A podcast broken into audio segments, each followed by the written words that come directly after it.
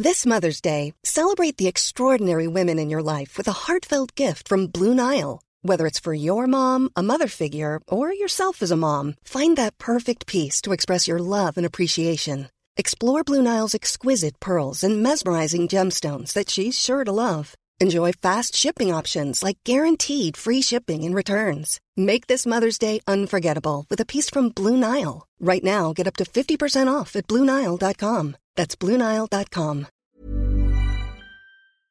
Et bienvenue dans le podcast Culture PSG du lundi 8 février 2021. Désolé pour le départ loupé, mais ça avait l'air de, ne pas fonctionner alors que c'est bien le cas pourtant. Donc euh, voilà, nous sommes là ce lundi soir pour débriefer la victoire 2-0 du PSG sur la pelouse de Marseille. L'habitude, comme l'ont dit nos amis argentins Icardi et Di Maria. On va revenir sur le match donc euh, principalement. Il y en a, euh, il y a de quoi dire dans tous les sens. J'ai oublié de poster le tweet pour dire que ça avait commencé aussi. Bah dis donc, ça commence bien ce soir. Je dis bonsoir à tout le monde sur le live. Bonsoir à tous, ça fait très plaisir de vous retrouver. En plus, un, lendemain de victoire au Vélodrome, c'est toujours un plaisir de vous avoir. Presque pile à l'heure, ouais, presque à deux minutes près. mais on était en train de se moquer de Villas-Boas entre nous, alors forcément, ça prend du temps. Euh, donc, nous sommes quatre pour revenir sur le match d'hier soir. Nous avons l'équipe habituelle au complet, pas de blessure, pas de suspension, rien. Bonsoir Mathieu. Salut à tous. Voilà, nous avons normalement l'ami Omar qui est là aussi. Bonsoir à tous. Et nous avons l'enfant terrible qui est de retour, si je me trompe pas. Oui, c'est ça. Bonsoir messieurs, bonsoir à tous. Bonsoir. Et en Simon. particulier à ceux qui donnent sur Tipeee. Voilà. Oui, oui bah, d'ailleurs, c'est vrai que Simon, tu avais publié un article la semaine dernière qui a été payé avec les types. Tu as raison de le, le signaler. Euh, je sais plus sur quoi c'était d'ailleurs. C'était, euh, tu te rappelles? Je, j'en- Sur le PSG. Ouais, putain, quel escroc. Une dissertation. C'était un thème libre. Donc, euh, il, a, il a pris de l'argent sur un article dont il ignore le sujet. Il C'est est bon. Il, il l'a sous-traité à un type, mais bon, bref. Il il a délégué à la Simon Compagnie. Ouais. Voilà, on nous dit qu'est-ce que je donnerais pour entendre les avant et les après podcasts. Bah, vous t'en- t'entendrez des bruits de micro-ondes quand on mange après ou ce genre de choses. Voilà. Bon, allez, on va commencer tout de suite. Euh, donc, le programme est le même que d'habitude. On va attaquer par le fameux bout du match puisque nous avons quand même deux buts de marqués hier soir, des buts euh, dans les 25 premières minutes, donc pratiquement, enfin même 24 premières, donc dans le premier quart du match. Ouverture du score de Kylian Mbappé sur un contre éclair à la 9 minute. Et le deuxième but, celui du break de Mauro Icardi à la 24e, euh, du dos de l'omoplate. On ne sait toujours pas comment il a réussi à marquer, mais toujours est-il qu'il a marqué. Sur un centre d'Alessandro Florenzi. Euh, pas de but en seconde période, même si le PSG a eu largement, largement l'opportunité d'en mettre d'autres. Il y a un penalty notamment dont on se demande encore comment il a pu être sifflé, même si visiblement le judoka Sakai a le droit d'exercer dans, l'hexagone sans avoir de soucis arbitraux. Euh, bon, pourquoi pas.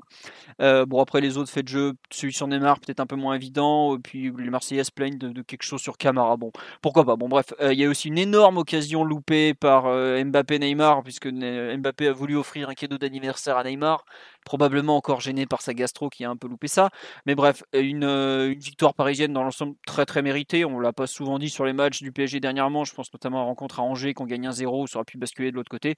Là, je pense qu'on peut être tous d'accord sur le fait que le PSG a très logiquement dominé euh, l'OM au score, même si dans le jeu, on a vu euh, parfois des, choses dont un peu moins. Peut-être que la domination, c'est moins vu dans le jeu, mais en tout cas, dans les deux surfaces de réparation, il n'y a clairement pas eu photo. Sur la rencontre en elle-même, déjà, il faut saluer même la victoire à Marseille, c'est toujours agréable. Ça faisait euh, deux ans, pratiquement, je crois, deux ans, et, euh, deux ans et quatre mois que le PSG n'avait plus joué à Marseille, puisque la saison euh, dernière avait été le déplacement.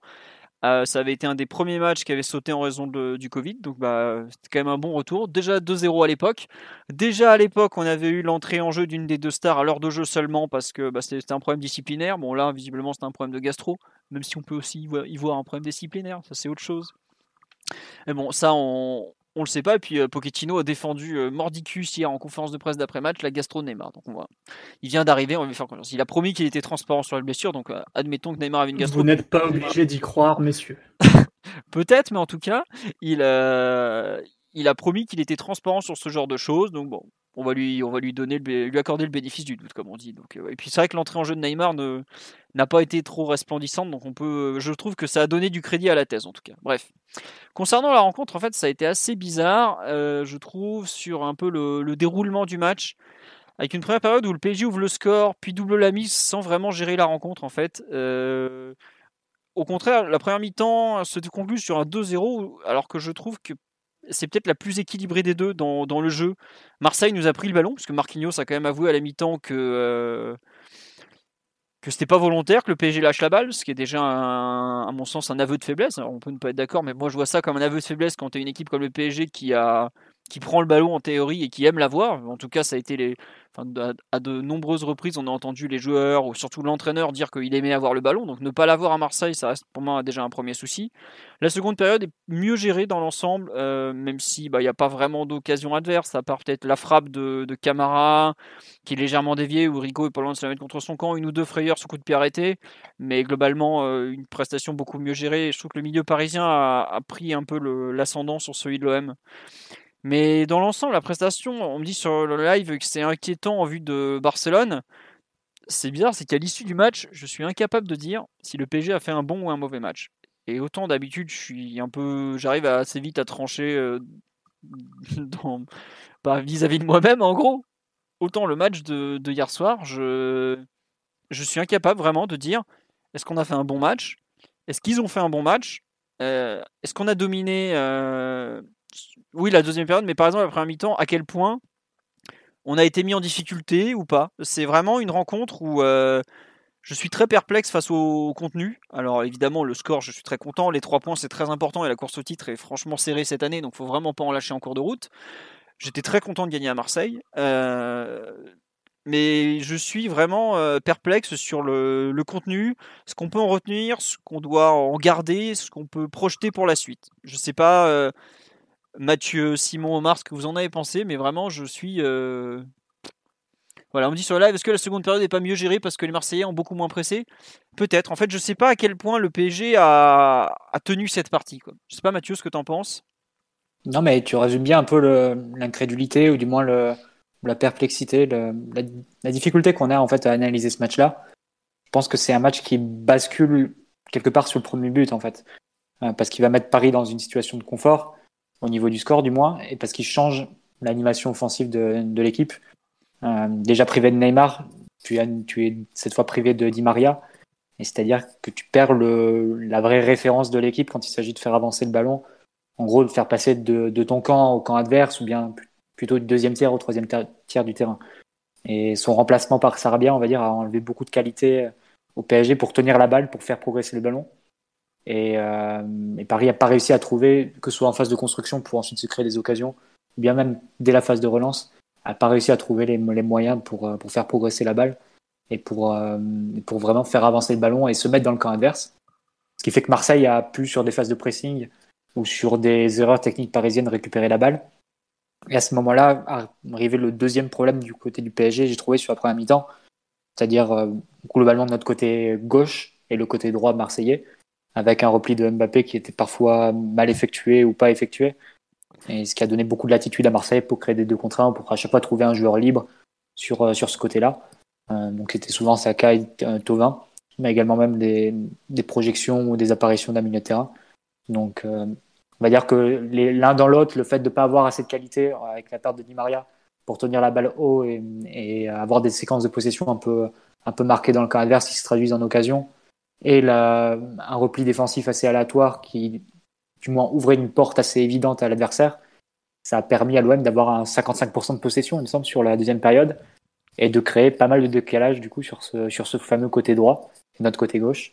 Euh, sans que ces décalages ne se traduisent par des vraies occasions. Il y a eu pas mal de, de tirs à arroser comme ça. C'est ce qu'on me dit sur le live. Dans la surface. Ouais. 0,43 d'expected goals de Marseille, donc c'est très faible. Hein. C'était comme un mm. peu comme Brest, 0,55. Euh, bon, forcément, le retour de, de Marquinhos compte, mais euh, on dit il y a eu zéro grosse occasion concédée, mais il y a des interventions de Kim Pembe dans la surface, par exemple, ça vaut des occasions ou presque. Hein. c'est ce que j'allais dire. Tu as cité Marquinhos, mais je trouve que Kim Pembe, surtout en première mi-temps, a fait deux, deux très grosses interventions hein, sur Sagai et Tovin des interventions du bout du pied ou des, vraiment des tacles un peu comme ça pour, euh, pour empêcher le centre. Après, c'est vrai que le, les centres n'étaient pas forcément d'une énorme qualité, mais c'est des interventions vraiment salvatrices.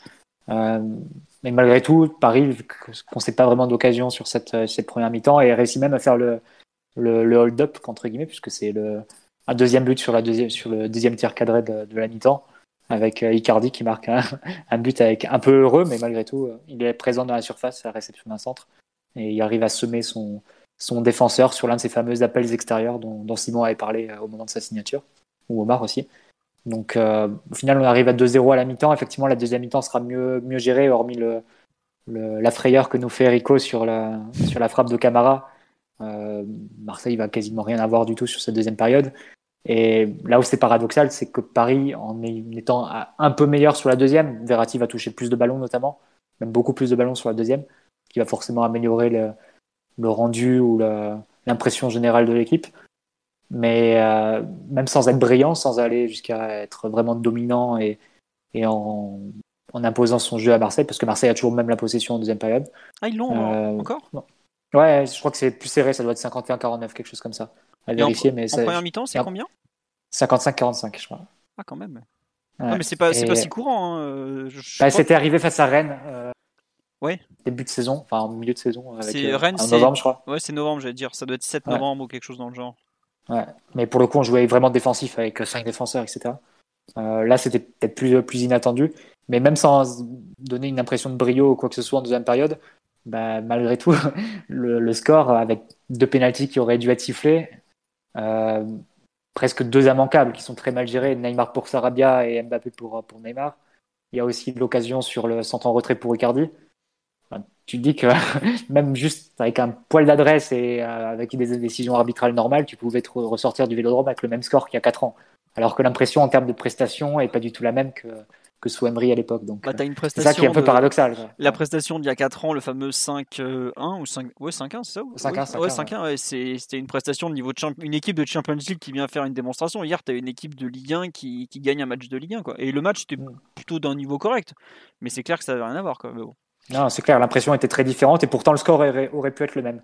C'est un peu ça le paradoxe hein, et, le foot. Mais donc, au final, je pense que Paris mérite sa victoire, mais on est un peu dans le brouillard niveau collectif. On aura l'occasion de discuter hein, la position de Verratti, comment on, va, comment on doit compenser l'absence de Di Maria qui, qui s'annonce face au Barça. Tout ça, c'est la question des latéraux aussi. Tout ça, c'est des questions qui, restent en suspens et que le match d'hier ne dissipe pas, totalement. Alors, je vais faire un petit tour sur live avant de donner la parole à Omar et Simon, le, duo infernal du 20e. Mais euh, on nous dit qu'on n'a pas mis l'étoile sur le logo de Marseille. Ah non, euh, à chaque fois, ça me, ça me pourrit le truc Photoshop, donc je la dégage leur étoile. Puis on sait comment elle a été obtenue. Donc voilà, comme ça, c'est réglé. Euh, on nous demande est-ce que Neymar aurait été puni? Puni, mais en tout cas, il n'était pas titulaire après avoir raté l'entraînement la veille du match. Donc chacun l'expliquera pardon, comme il le souhaite. Mais bon, toujours est-il qu'au coup d'envoi, il, était, il avait pas l'air de. Enfin, la tête qui tire en arrivant au stade Vélodrome, on n'a pas, on voit pas un joueur très heureux de rater un match. Après, bon. J'espérais que Neymar ne, rate pas une nouvelle fois ce rendez-vous au Vélodrome, parce que c'est quand même un adversaire qui lui a pas tant, pas, pas trop trop réussi depuis qu'il est arrivé à Paris. Bah écoute, encore un rendez-vous raté, mais c'est pas grave, on a gagné. Euh, on nous dit effectivement ce que tu dis, Mathieu, qu'avec un peu plus de lucidité, euh, serait, aurait pu faire 4-0, oui, c'est ça. On nous, on nous, fait constater que ne pas avoir le ballon avec la paire Verratti Paredes au milieu de terrain, c'est dérangeant. Bah oui. Et concernant effectivement euh, cette absence de possession de balle, effectivement, on le, il y a une personne, je, perds les commentaires, ça défile un peu, qui le lit à la sortie de, euh, de Di Maria, à savoir qu'en fait, le, vraiment le bon quart d'heure marseillais, c'est quand. Euh, c'est quand Di Maria sort et qu'on met un peu de temps à se réorganiser, qu'on n'arrive plus à tenir le ballon haut sur le terrain notamment. Hmm. Hmm. Je ne sais pas si vous partagez cette analyse. Effectivement, j'avais pas lié. C'est ce, que j'ai dit. C'est ce que j'ai dit. Donc, je suis d'accord. Oui, non, mais moi, j'ai pas, j'avais pas vu ça de façon aussi flagrante. Euh, on nous dit euh, la présence combinée de Sarabia et Gay aurait dû permettre de presser haut, mais le positionnement de Gay a empêché ce plan. Un avis sur effectivement, enfin le pauvre, le pauvre qui prend déjà une balle au passage. Euh, je, sais pas, je sais pas si le, plan du PSG était vraiment de, presser très haut, non? Qu'est-ce que vous en pensez? Bah, il y a un truc quand même qu'il faut pas décorréler de l'analyse de la performance, c'est que tu ouvres le score très vite. Et le fait d'ouvrir le score très vite, je pense que mine de rien, euh, l'équipe a pas senti le besoin, la nécessité de, de forcer les choses en fait, que ce soit avec ballon, sans ballon.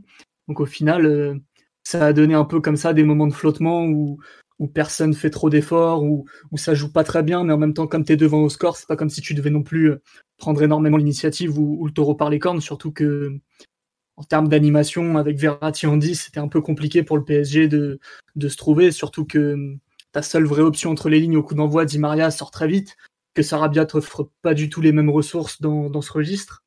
Je pense que ça a donné un peu ce, ce match bizarre où au final, euh, sans très bien jouer, je pense que tous les joueurs étaient plutôt euh, tranquille et serein de, du déroulé de la rencontre, en fait, vu que en plus la réussite continue avec le deuxième but à la 20e ou à la 25e. Donc, c'est le scénario du match explique beaucoup de choses, à mon avis. Toi, tu penches plus, plus que pour des défaillances un peu collectives. C'est pour toi, c'est lié au scénario à ce moment-là. Un peu quand même, parce que certes, Marseille nous a posé beaucoup de problèmes avec leur 4-1-4-1 qui était très agressif, qui a, fait des prises individuelles assez agressives dans l'axe du terrain, qui n'a pas permis au PSG d'avoir de la tranquillité, de générer un peu euh, des hommes libres, des, des, supériorités pour pouvoir relancer, pour se mettre face au jeu et, trouver des options. Et même quand c'était le cas, bah, Sandy Maria, c'était vraiment compliqué d'enchaîner vers l'avant. Et il y a eu quelques performances individuelles qui n'ont pas permis à l'équipe de super bien s'en sortir mais je pense quand même qu'à 2-0, l'équipe n'était pas non plus euh, dans un influx nerveux euh, tout à fait euh, optimal, on va dire. Un peu comme ce qui s'était passé contre Nîmes trois jours plus tôt, quoi. À savoir à 2-0, on s'arrête un peu de jouer, c'est ça? un, peu, un peu quelque chose de, cet ordre, Peut-être aussi les, restes, on sait qu'on a travaillé physiquement, il y a peut-être un besoin de second souffle après 25-30 minutes. Hein. C'est c'est quelque chose qui est qui est qu'on n'a pas du tout cité l'aspect physique de la rencontre euh, mais voilà et puis c'est vrai que Mathieu me le signale euh, Mbappé a quand même dit on a tranquillement géré bon euh, c'est ça ouais ouais bon Omar sur le, match en général tout ce que j'ai dit parce que j'ai quand même déjà beaucoup trop parlé je t'écoute fais-nous rêver grand sage pression que tu me mets à chaque fois. Bah écoute, non, mais... tu es rectangle vert et dignité, faut assumer maintenant. ça, je remets le titre en jeu.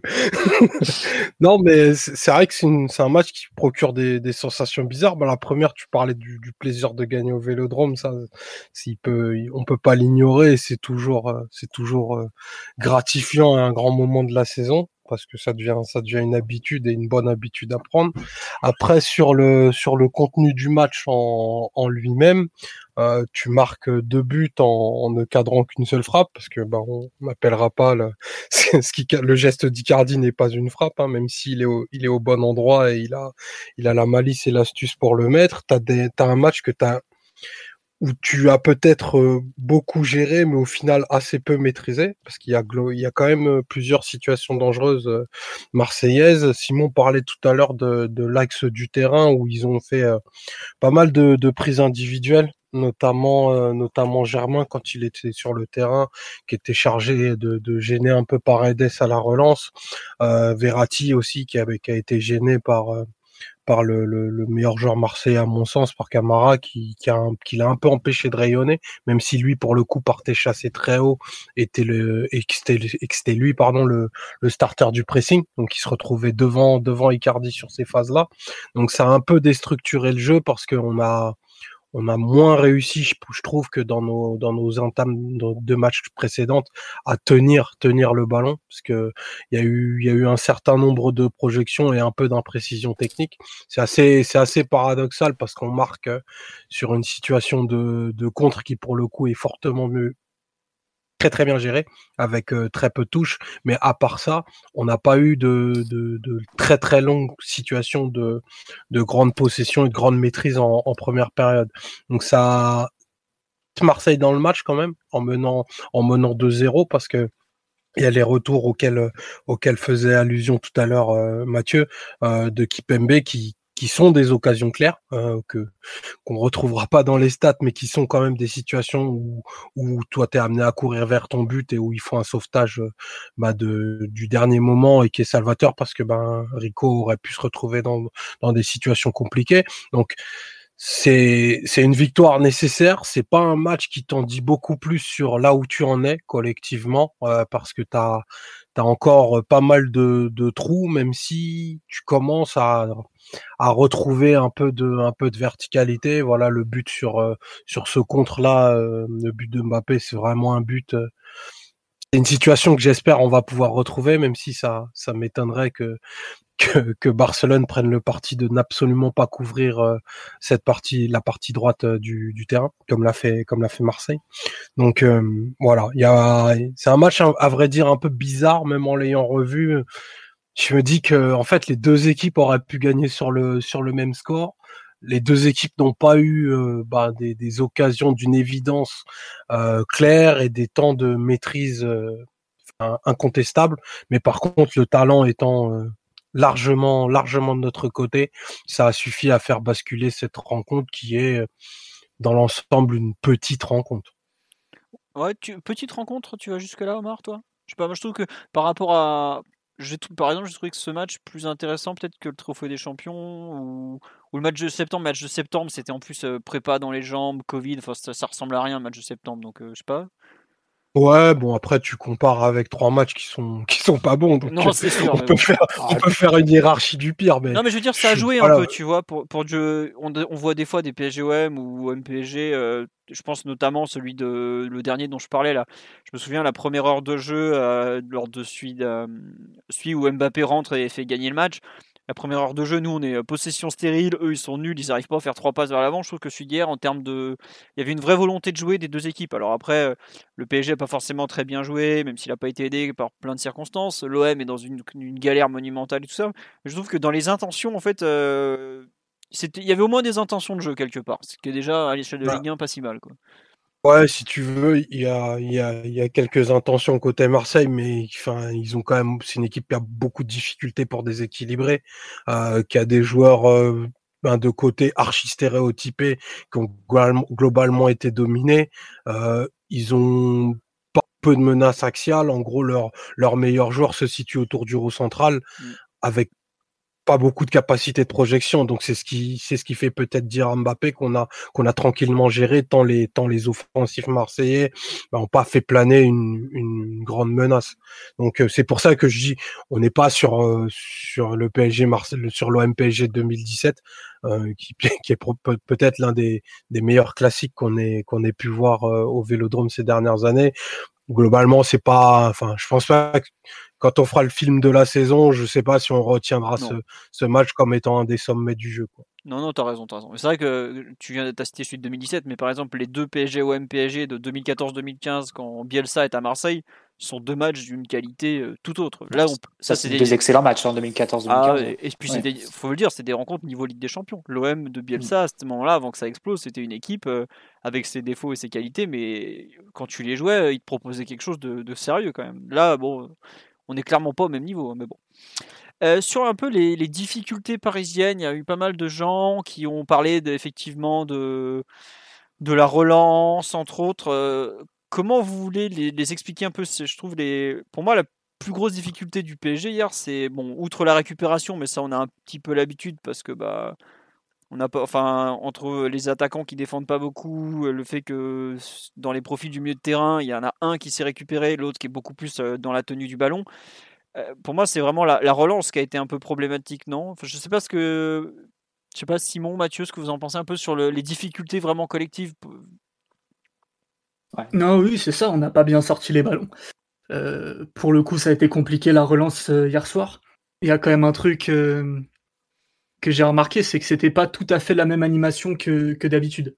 Euh, déjà parce que tu sors Verratti du double pivot pour le mettre numéro 10, et ça, ça peut être compliqué en termes de, euh, en, termes de pressing, déjà parce que tout ce que le collectif n'a pas en termes de, fluidité, de repère, de mécanisme, lui, il le compense euh, au double ou au triple juste avec son talent. Il est capable de, dribbler un ou deux joueurs, de, sortir des, des tenailles, des prises individuelles, et ça, en général, ça désorganise très très vite l'équipe adverse Surtout qu'ensuite, derrière, il peut enchaîner vers l'avant ou trouver la profondeur. Euh, dès que tu enlèves Verratti de cette zone, forcément, tu retrouves euh, comment dire, un peu de, sensibilité, de fragilité. Et j'ai pas trouvé la structure de l'équipe tout à fait optimale pour, euh, pour sortir le ballon et aider l'équipe, en fait. Par exemple, Gay et Paredes restaient vraiment très très proches l'un de l'autre toute la première mi-temps. En deuxième mi-temps, ça allait mieux et ça a pu aider un peu l'équipe. En première mi-temps, ils étaient collés l'un à l'autre. Euh, dans des zones où il y avait de la densité, c'est-à-dire que ça s'excentrait pas beaucoup. Gaillé un petit peu, Paredes c'était très très axial. Alors que sur les matchs d'avant, quand on voyait de la pression par exemple, euh, soit Verratti s'en sortait au talent, soit ça combinait, ou alors ça sautait, euh, ça sautait des lignes. Par exemple, trouver Neymar très très vite depuis un central ou, ou ce genre de choses. Là, on a vu très peu d'adaptation. Il y avait évidemment, après que Di Maria soit sorti, pas d'option entre les lignes.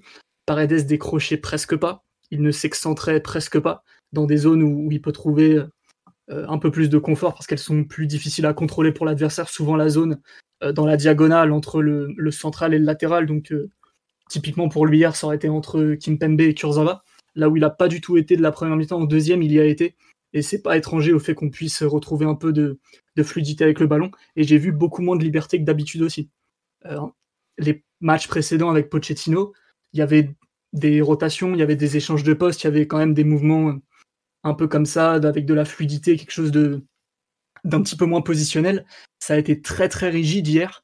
Et ça me fait penser aussi que le fait que les joueurs se bougent pas beaucoup, qu'on voit moins de, de permutations, moins de mouvements, ça rejoint un peu, à mon avis, ma thèse du score très très vite euh, en notre faveur et qui fait que tu joues sur un, un peu sur un faux rythme et à la moindre difficulté, tu, tu, tu balances ou t'as pas de problème à rendre le ballon parce qu'en fait, euh, il te manque ce truc en plus, quoi, cette, cette motivation, ce, la, volonté de, de, mettre de la qualité dans ton jeu. Donc c'est des trucs qui, qui, tranchent un peu avec les matchs précédents.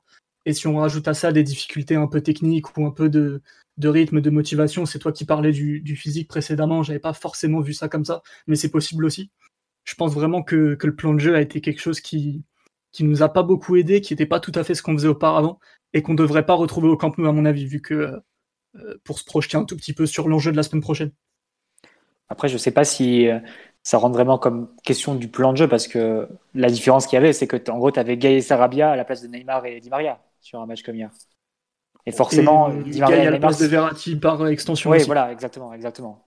Et forcément, en termes de, position, de liberté, de flair ou d'inspiration, c'est évidemment pas la même, la même limonade.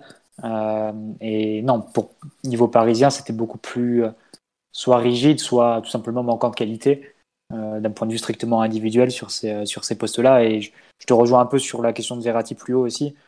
Sur un match comme celui-là, sur la première mi-temps, il doit toucher une trentaine de ballons. Il touche le même nombre de, ballons que Rongier sur la première mi-temps.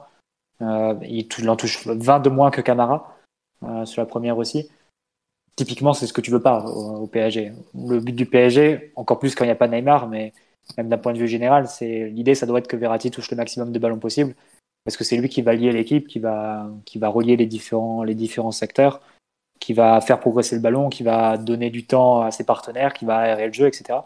Et quand Verratti touche pas beaucoup de ballons, nécessairement la, qualité du jeu parisien s'en ressent. Et ça, je pense que la question de, de, savoir où tu veux exprimer les qualités de Verratti face à des équipes qui sont peut-être regroupées et qui te laissent vraiment le ballon, le terrain, tu peux peut-être vouloir le mettre un peu plus haut et profiter de, sa qualité, de sa vision du jeu, et encore plus quand il n'y a pas Neymar.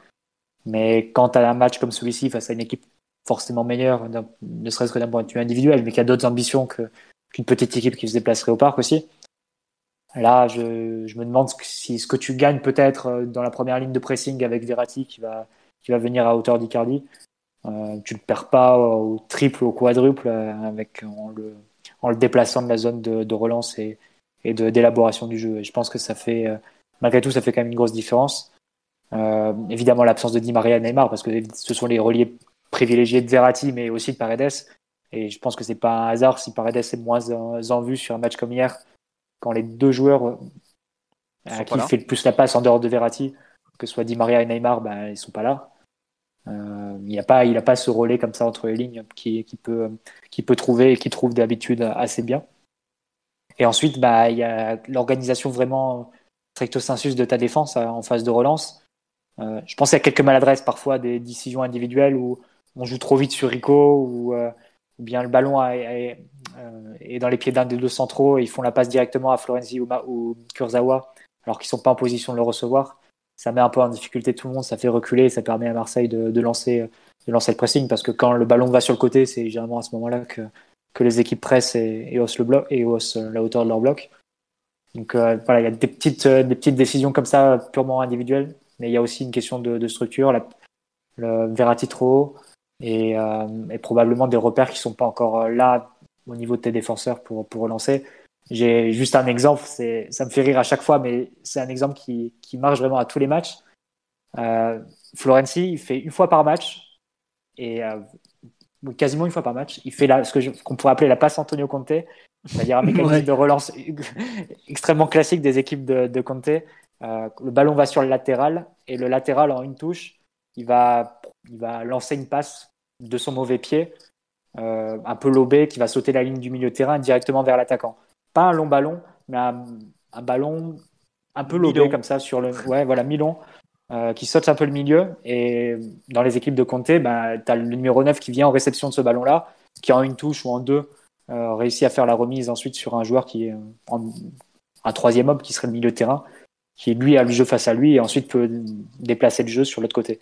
C'est un mécanisme de relance ultra classique des équipes de, de Conte qui font complètement automatiquement et, sans réfléchir. Et ça me fait rire à chaque fois de voir, de voir Florenzi faire cette passe-là du gauche quand il reçoit un ballon de Marquinhos par exemple. Et personne comprend en fait. et personne euh, suit le. Enfin, l'action se déroule pas du tout. C'est un ballon qui est, qui est rendu immédiatement. Et c'est un mécanisme. Je sais pas s'ils en parlent entre eux, que si, si Florenzi a déjà dit à Icardi, attends, quand je suis, quand je suis serré sur le côté, je fais souvent la passe en une touche comme ça. Euh, tiens-toi après pour, pour recevoir le ballon. Mais que ce soit euh, que ce soit Icardi, que ce soit Mbappé quand ils ont joué en pointe, il n'y en a aucun qui a compris quand Florenzi faisait ça. Donc je sais pas s'ils parlent entre eux comme ça. Mais ça peut être une idée hein, pour relancer d'avoir au moins un mécanisme hérité d'un autre coach. Bah, ça Keane, peut, il devrait toujours être quelque chose de. Bah non, il n'a pas joué avec Kanté. Euh, mais... Ah, ah oui, c'est vrai que c'est après qu'il arrive. Ah, il arrive des sous Allegri. Mais non, enfin, c'est juste pour l'anecdote, mais ça montre un peu. Je pense en sélection. Pour dire qu'il n'y a pas vraiment de repère. Mais il n'y a pas vraiment de repère entre les, les joueurs. Et, et, généralement, quand le ballon va sur Florenzi ou Kurzawa, il est, il est rapidement perdu. Et ça, c'est, ça reste un souci parce que, en général, les adversaires font en sorte de bloquer l'axe, d'orienter sur les côtés et ensuite d'aller presser là. Et Florenzi et Kurzawa, sans mécanisme, ils n'ont pas la qualité pour inventer. Donc, euh, ça, ça donne beaucoup d'autres ballons rendus, comme on l'a vu hier. des héritages euh, mm. de leur coach précédent. C'est-à-dire que là où Florenzi il fait la passe Antonio Conte du mauvais pied, lui Kurzawa il essaie de revenir un peu intérieur, euh, comme il faisait avec Unai Emery. Quoi. Il, faut, évoluer, messieurs, c'est fini cette époque. ça fait 4 ans que c'est fini, à bientôt. On a vu beaucoup de coachs qui travaillent depuis ce temps-là en même temps. ah bah, J'espère qu'ils font avec le, bagage qu'ils ont, euh, qu'ils ont pu avoir. Je pense qu'ils refont des trucs qui ont marché pour eux à une époque, mais qui ils se rendent pas compte que c'est plus c'est plus d'actualité quoi. Bah bon, pas... après je pense que les deux ont c'est peut-être pas trop grave dans leurs défauts ces, ces deux trucs là, mais bon. Sur le un peu l'animation euh, collective tout ça, est-ce que pour vous le fait que euh, que décroche beaucoup plus en seconde période et une un peu le joueur qui impose son poste ou une correction de Pochettino à la pause, par exemple? Je sais pas, euh, Omar notamment. Euh, vas-y, Simon, vas-y, Je pense que personne peut dire avec exactitude, mais c'est sans doute euh, évidemment un peu des deux. Parce que on retrouve des trucs qui, amènent de la fluidité, quand même, qui donnent un peu d'air à tout le monde. C'est-à-dire que le double pivot se déstructure un peu plus, a tendance à s'écarter, à aller dans des zones un peu, un peu plus compliquées à gérer pour Marseille. Dans le même temps, Verratti va toucher beaucoup plus de ballons et ça permet évidemment de, de mettre tout le monde dans le sens de la marche et de retrouver de la qualité avec le ballon, ce qui, a, qui avait fait cruellement défaut, euh, surtout sur euh, les 20 minutes où Marseille nous met un peu le, la pression dans notre camp en première mi-temps. Donc euh, j'espère que le coach y, a, a pris un peu part parce que regarder sa relance un peu comme ça, s'entêter dans des trucs qui fonctionnent pas, si t'as aucune intervention, même avec le score en, ta faveur, je trouverais ça un peu douteux personnellement. Et le fait que Verratti fonce la tête la première dans, cette opportunité en, retrouvant une position où il est un peu plus à l'aise, euh, j'y crois sans problème aussi. Donc euh, j'imagine que c'est un peu, ça l'explication, quoi. Simplement retrouver un peu de, rationalité en fait, vu que bon, à un moment donné, quand tu fais des trucs et que ça marche pas, il faut euh, pas tout bouleverser, mais ajuster certains trucs. Ouais. alors, il y a beaucoup de réactions sur le live. On nous dit est-ce qu'un joueur comme Gay ne serait pas plus intéressant que Marco Verratti après ses hauts en phase défensive? Mais le problème, c'est que oui, évidemment, Gay, euh, lui, ça le dérangerait pas de faire des kilomètres euh, dans un rôle. Où... dis lui, le, le, tenait d'ailleurs parfois ce rôle encore ah. avec euh, Blanc. Mais le truc, c'est que. Bah, Verratti et Matuidi, hein. on joue ouais, souvent en 4-4-2 sous Laurent Blanc. au pressing. C'est ça. À tour de rôle. Côté, côté ballon, exactement. Côté Verratti sortait quand le ballon était dans le pied du défenseur axe gauche et Matuidi axe droit. Voilà, mais le souci, c'est qu'après, il faut que Gay il soit capable de réceptionner dos au but. Et Matuidi, malgré sa technique rudimentaire, il avait quand même des bases qu'il arrivait à exprimer surtout dans les gros matchs où il se concentrait techniquement, je suis pas sûr que Guy ait la même capacité à cet instant à tenir un peu comme ça le, le ballon, à servir de, transition. Par exemple, il y, a plusieurs moments où Verratti arrive à tenir même dos au but parce qu'il a une vraie capacité à jouer dos au but. En même temps, face au but, il est vite terrorisé aux 30 mètres adverses, donc heureusement qu'il est fort dos au but. Mais Gay n'est pas forcément à même de, faire, cette position. Après, on, en a parlé plusieurs fois. Enfin, c'est un débat très récurrent aujourd'hui entre supporters. C'est le cas Rafinha, par exemple. Euh, Rafinha, en théorie, bon, il, il, pas, c'est pas un crack en termes de, vitesse de pointe, mais euh, il, a un minimum de coffre et en théorie, il serait capable de faire ce, pressing et de tenir le ballon de haut but, tout ça. Mais aujourd'hui, il n'est pas vraiment dans les plans et c'est mal tombé son histoire de Covid, tout ça. Donc, il faudra voir à moyen terme. Mais c'est vrai que rien que ça, je trouve que c'est ça qui est complètement fou. C'est que on s'est retrouvé sans Neymar à la veille de la rencontre, en gros, quand, quand il n'était pas à l'entraînement. Mais on est quand même passé de. On va jouer avec Neymar peut-être donc 4-4-2, possiblement Neymar à gauche, Mbappé devant. Ce que je veux dire, c'est qu'il y a quand même un basculement total de la réflexion collective. Quoi. On passe d'un 4-2-3-1 avec Verratti en 10 à un 4-4-2. Euh, on enlève quand même un joueur défensif, donc probablement Gay, pour le remplacer par Neymar. Je. enfin, je... Ah, c'est le plan A et le plan B, c'est qu'on peut, qu peut distinguer depuis le début de, C'est ça, mais l'écart entre le plan A et le... qui remplaçait Gaïa. Oui, voilà, mais l'écart entre le plan A et le plan B me paraît mais monstrueux quoi. Enfin, je, vois pas de enfin, c'est comme si tu passais euh, de, de, latéraux très défensifs à avoir euh, Marcelo et Alves euh, dans leur meilleur niveau sur les ailes quoi. Ça n'a plus rien à voir, tu changes tout ton plan de jeu. Donc est-ce que ça va pas déséquilibrer aussi l'équipe de devoir passer d'un un plan de jeu aussi différent, je pense notamment en première période, d'où des quelques petits ajustements à la pause, notamment Verratti qui joue différemment, euh, le Sarabia aussi qui a été replacé à la pause, qui est beaucoup moins coté, qui est plus dans un rôle à la Di Maria, qui prend un peu plus l'axe, et il a fait des bonnes choses d'ailleurs quand, il s'est inséré plein axe, mais euh, j'avoue que le, j'ai l'impression que nos joueurs ont peut-être été un peu perdus, ou que le le plan de jeu collectif au départ était pas forcément euh, a pas été travaillé de la même façon et c'est lié aux absences de dernière minute. Hein. Donc euh, ouais, j'ai eu la, même sensation un peu que contre Lyon par moment. Ouais. tu sens que l'équipe euh, sait pas trop ce qu'elle veut faire, beaucoup moins que contre Lyon. Ah parce que bah, contre Lyon, c'était la, la, saison, hein. la, catastrophe absolue et on sentait vraiment que l'équipe avait bossé le match sur tableau noir 10 minutes avant l'échauffement. Mais c'était un peu cette idée ouais de on sait pas trop ce qu'on doit faire donc bon tant pis le score est pour nous et et on tient un peu comme ça en attendant de, de, retrouver un peu d'air. Quoi. Ouais. Omar, sur ces questions de, d'équilibre un peu collectif, de circuit de jeu, de difficulté à tenir, enfin à utiliser bien le ballon, ton avis un peu sur ce qui s'est passé dimanche soir? Parce que tu restais silencieux pendant que Simon, Mathieu et moi faisions euh, notre propagande, ou presque, mais toi on t'écoute. Non, non, mais c'est c'est plutôt c'est plutôt intéressant parce que si, si je reviens sur euh, sur la, la ta, première question sur le sur la distinction de, de rôle entre entre la première mi-temps et la deuxième de de Verratti, je pense qu'elle est propre même à la à la nature du joueur. Euh, moi, je l'ai vraiment je l'ai vraiment trouvé très très bon euh, dans dans son rôle sans ballon, dans la façon dont il a eu de starter le pressing. Il a vraiment fait ça de manière très très efficace. Il a toujours bien cadré et, euh, et ça a permis de, de mettre de l'animation autour de lui. Il a été accompagné par les par les offensifs, euh, ce qui est ce qui est suffisamment rare pour être noté, mais ça a permis de de bien enfermer les, les Marseillais, euh, notamment sur un sur un bon quart de terrain à plusieurs reprises. Donc j'ai vraiment trouvé bien Nankan euh, pour pour un joueur qui ben, qui s'était entraîné que pendant 48 heures pour un retour de Covid. C'était c'était assez impressionnant et je pense que c'est un, un, argument qui montre que Rafinha n'est pas n'est pas considéré par Pochettino. Parce que à moins qu'il se soit remis plus difficilement du, du Covid que Verratti, il a, je pense qu'au bout, Juste pour te, t'interrompre une seconde, Verratti a été absent 6 euh, jours de l'entraînement et visiblement asymptomatique. Rafinha a été absent 12 jours quand même. Donc euh, déjà, tu as une vraie différence.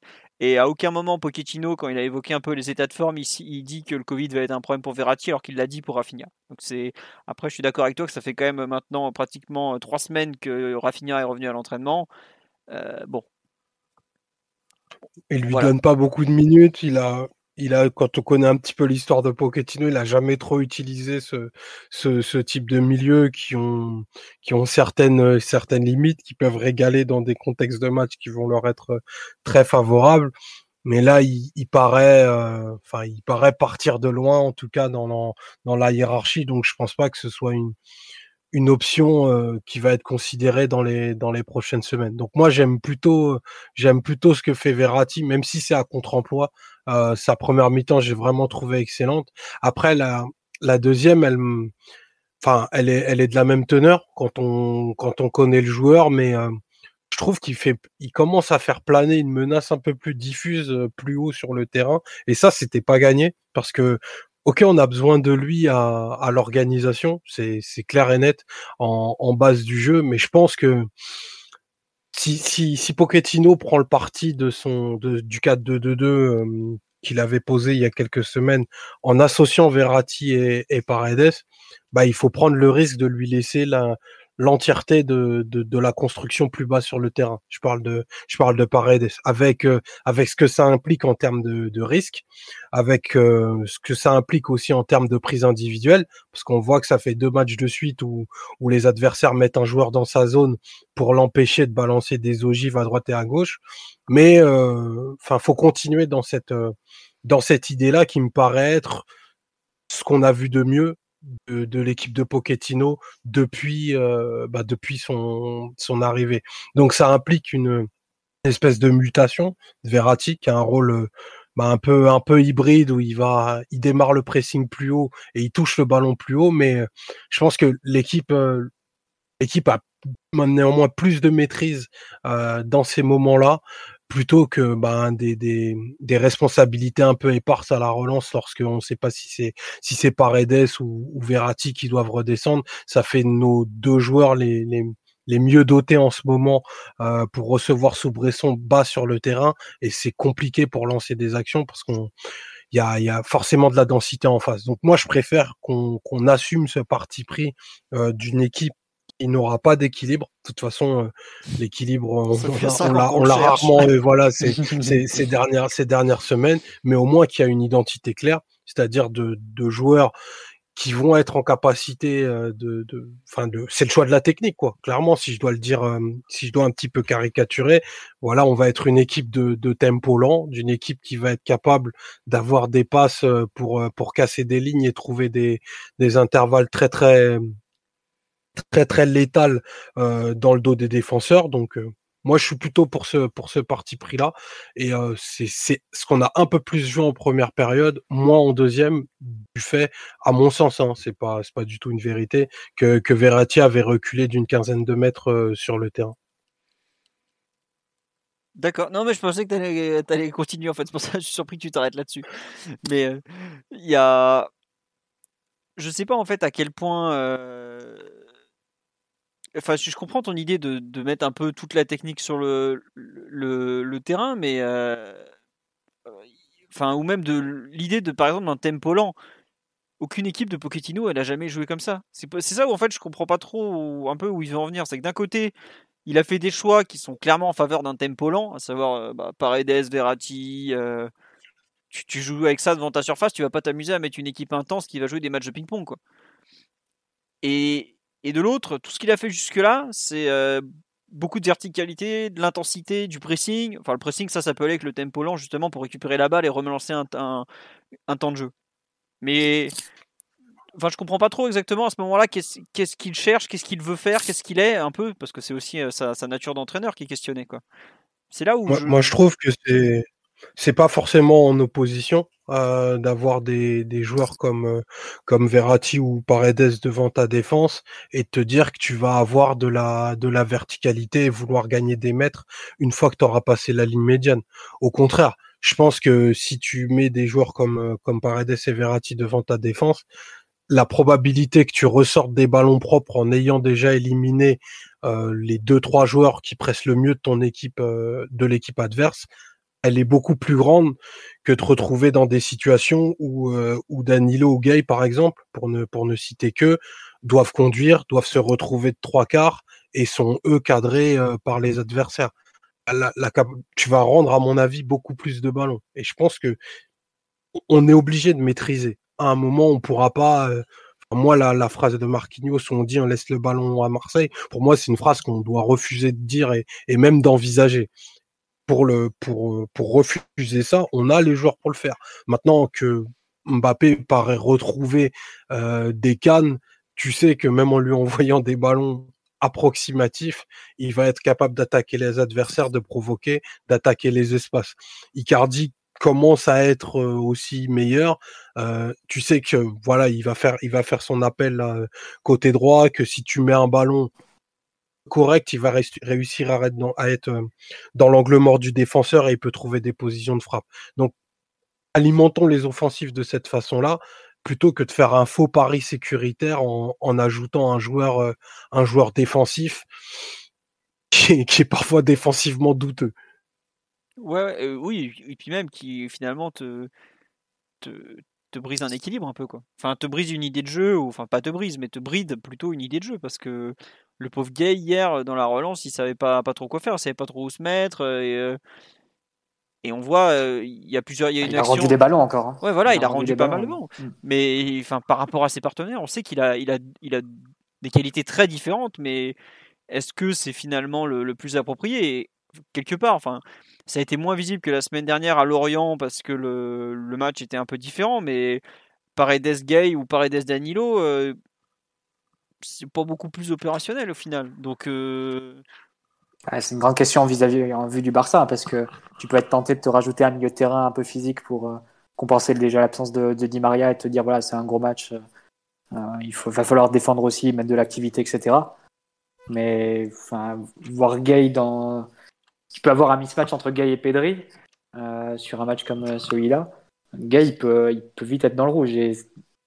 Si tu prends l'historique de ses prestations en Ligue des Champions, ses prestations récentes, que ce soit Dortmund, que ce soit Atalanta, euh, il me semble qu'il a joué Leipzig chez United aussi, à Paris, euh, sur la phase aller de, la Ligue des Champions euh, cette année.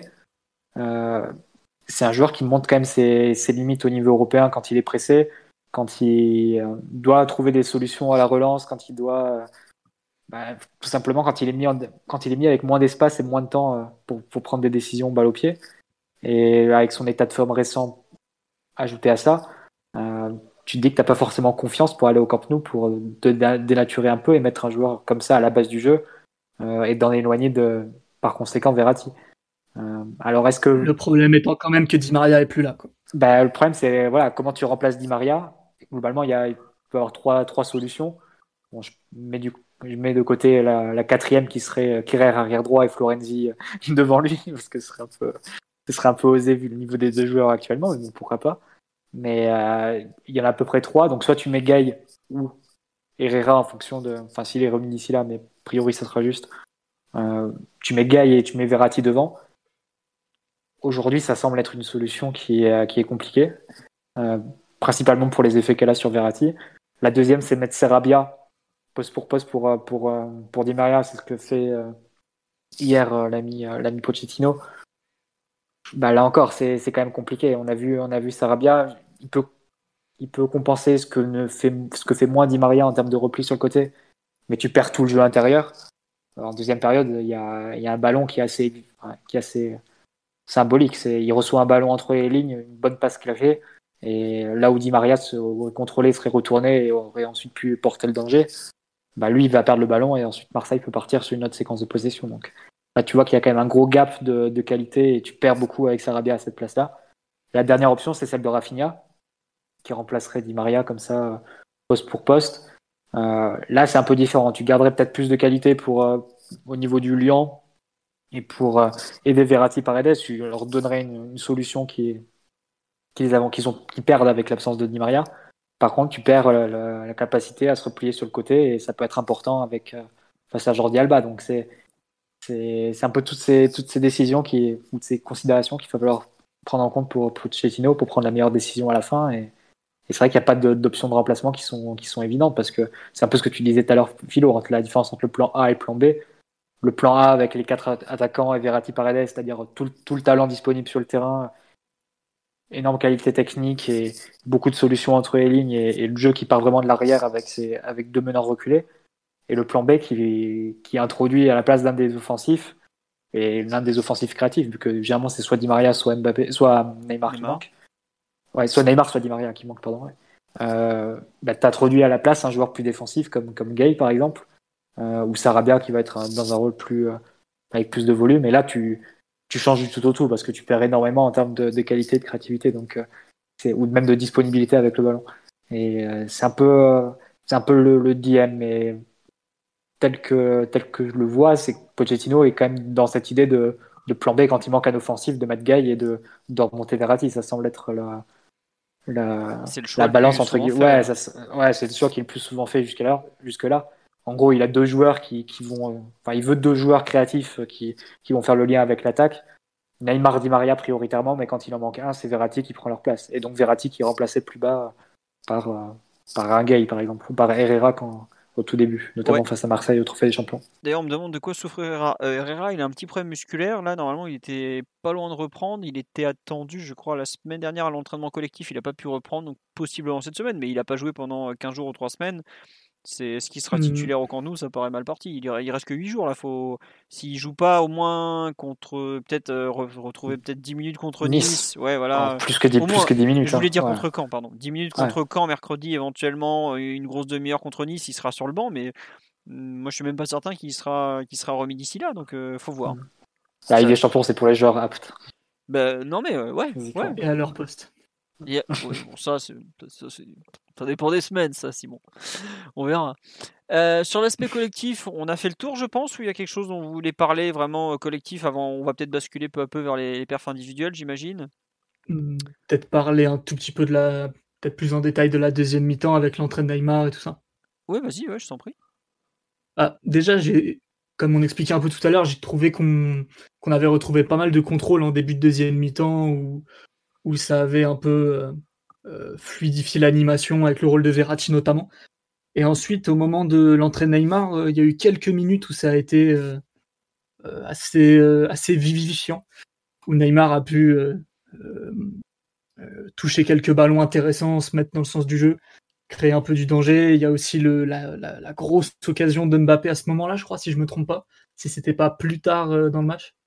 Je crois que c'est juste après l'entrée de Neymar où, Mbappé, au lieu de tirer fort croisé, euh, lui fait une passe un peu, euh, un peu inutile pour le régaler le jour de son avis.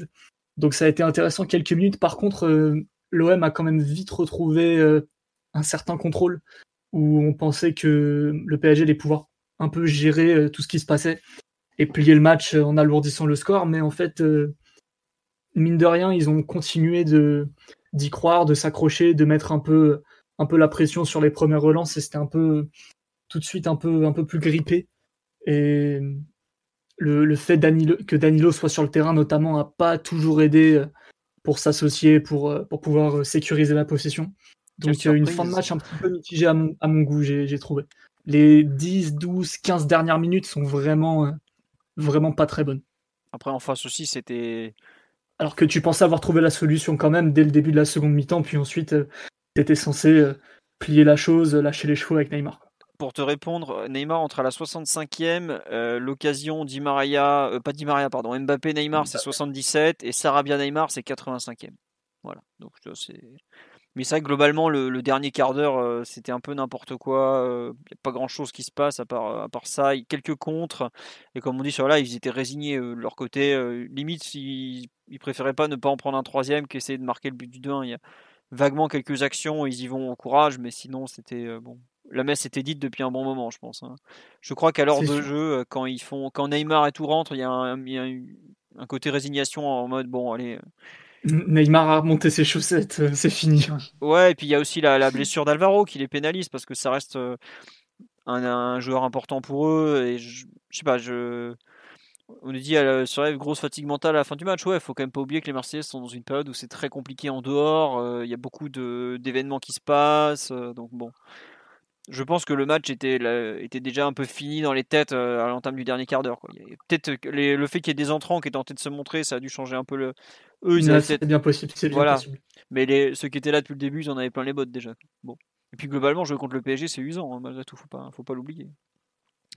Euh, Mathieu ou Omar, vous voulez rajouter quelque chose sur cette fin de match avec un peu l'entrée de Neymar? Est-ce que ça a changé ou on passe au perf individuel?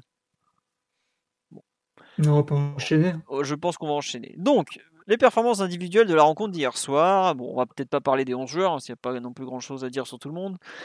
On, a parlé déjà de, quelques joueurs de façon individuelle, un peu Paredes, Gaël, Verratti, qui ont été des, forcément au milieu de terrain, sont plus impliqués que les autres. L'absence de Di Maria, mais bon, on va pas parler du match de Di Maria qui a joué 10 minutes. Euh, moi, dans les, on en a presque pas parlé, mais je pense que sur les, les, quatre défenseurs, il y a quand même pas mal de choses à retenir. Euh, notamment, je trouve, bon, je pense qu'on pourra parler de la paire Marquinhos-Kimpembe un peu. On peut commencer par ça, oh, mais je, je, garde un peu pour la fin parce que pour moi, c'est peut-être le meilleur du match au final. Mais mmh. j'ai bien aimé le match de, de Kurzawa côté gauche. C'est marrant, c'est que Kurzawa est quand même un joueur dont, dont on peut, j'ai envie de dire, saluer l'irrégularité, puisque le pauvre, ça fait bientôt 4 euh, ans, ou combien 5 ans, 6 ans qu'il est là, et je sais pas. Euh, Sixième saison et 4 ans de plus qui sont pas pour rien, comme il nous l'avait sorti. mais je trouve que ça a été dans les joueurs non indiscutables du PSG, parce que, bon voilà, il fait partie de ceux qui qui sont régulièrement remis en question, de ceux qui ont fait, qui ont fait un bon match et qui marquent des points. Alors il n'a pas tout réussi, hein. il y a, je pense notamment en première mi-temps, un moment il y a une anticipation où on voit qu'il comprend mal l'action et notamment ça ouvre le boulevard un boulevard à Sakai ou à Tovin. Défensivement il est limite euh, deux trois fois. Voilà, il y a deux trois fois, mais il a eu une, euh, il est dans un nombre d'actions. Le match s'est beaucoup joué sur le côté euh, gauche parisien, donc côté droit olympien. Je pense qu'il y a facile 45-50% des actions des deux équipes qui sont là. Il a eu un volume d'actions à gérer qui est important et en général, on sait que Kurzawa c'est un joueur qui se déconcentre un peu et d'ailleurs il fait une connerie en fin de match sur euh, une espèce de sombrero, je sais pas trop ce qu'il essaye de faire. Mais je trouve que par rapport à tout ce qu'il a eu à faire défensivement, offensivement, combiné, attaquer, défendre, centrer, eh ben il fait quand même un, vrai bon match quoi. Euh, je sais pas à quel point il sera en mesure de, rester à ce niveau-là, mais par rapport à tout ce qu'on a eu sur la saison avec euh, Baker, lui, euh, parfois euh, Dagba joue aussi à gauche et tout. bah, je trouve que c'est peut-être la meilleure période d'un arrière gauche remplaçant, parce qu'il faut quand même signaler que le titulaire n'est pas là, est toujours à l'infirmerie et n'est pas prêt de rejouer d'ailleurs.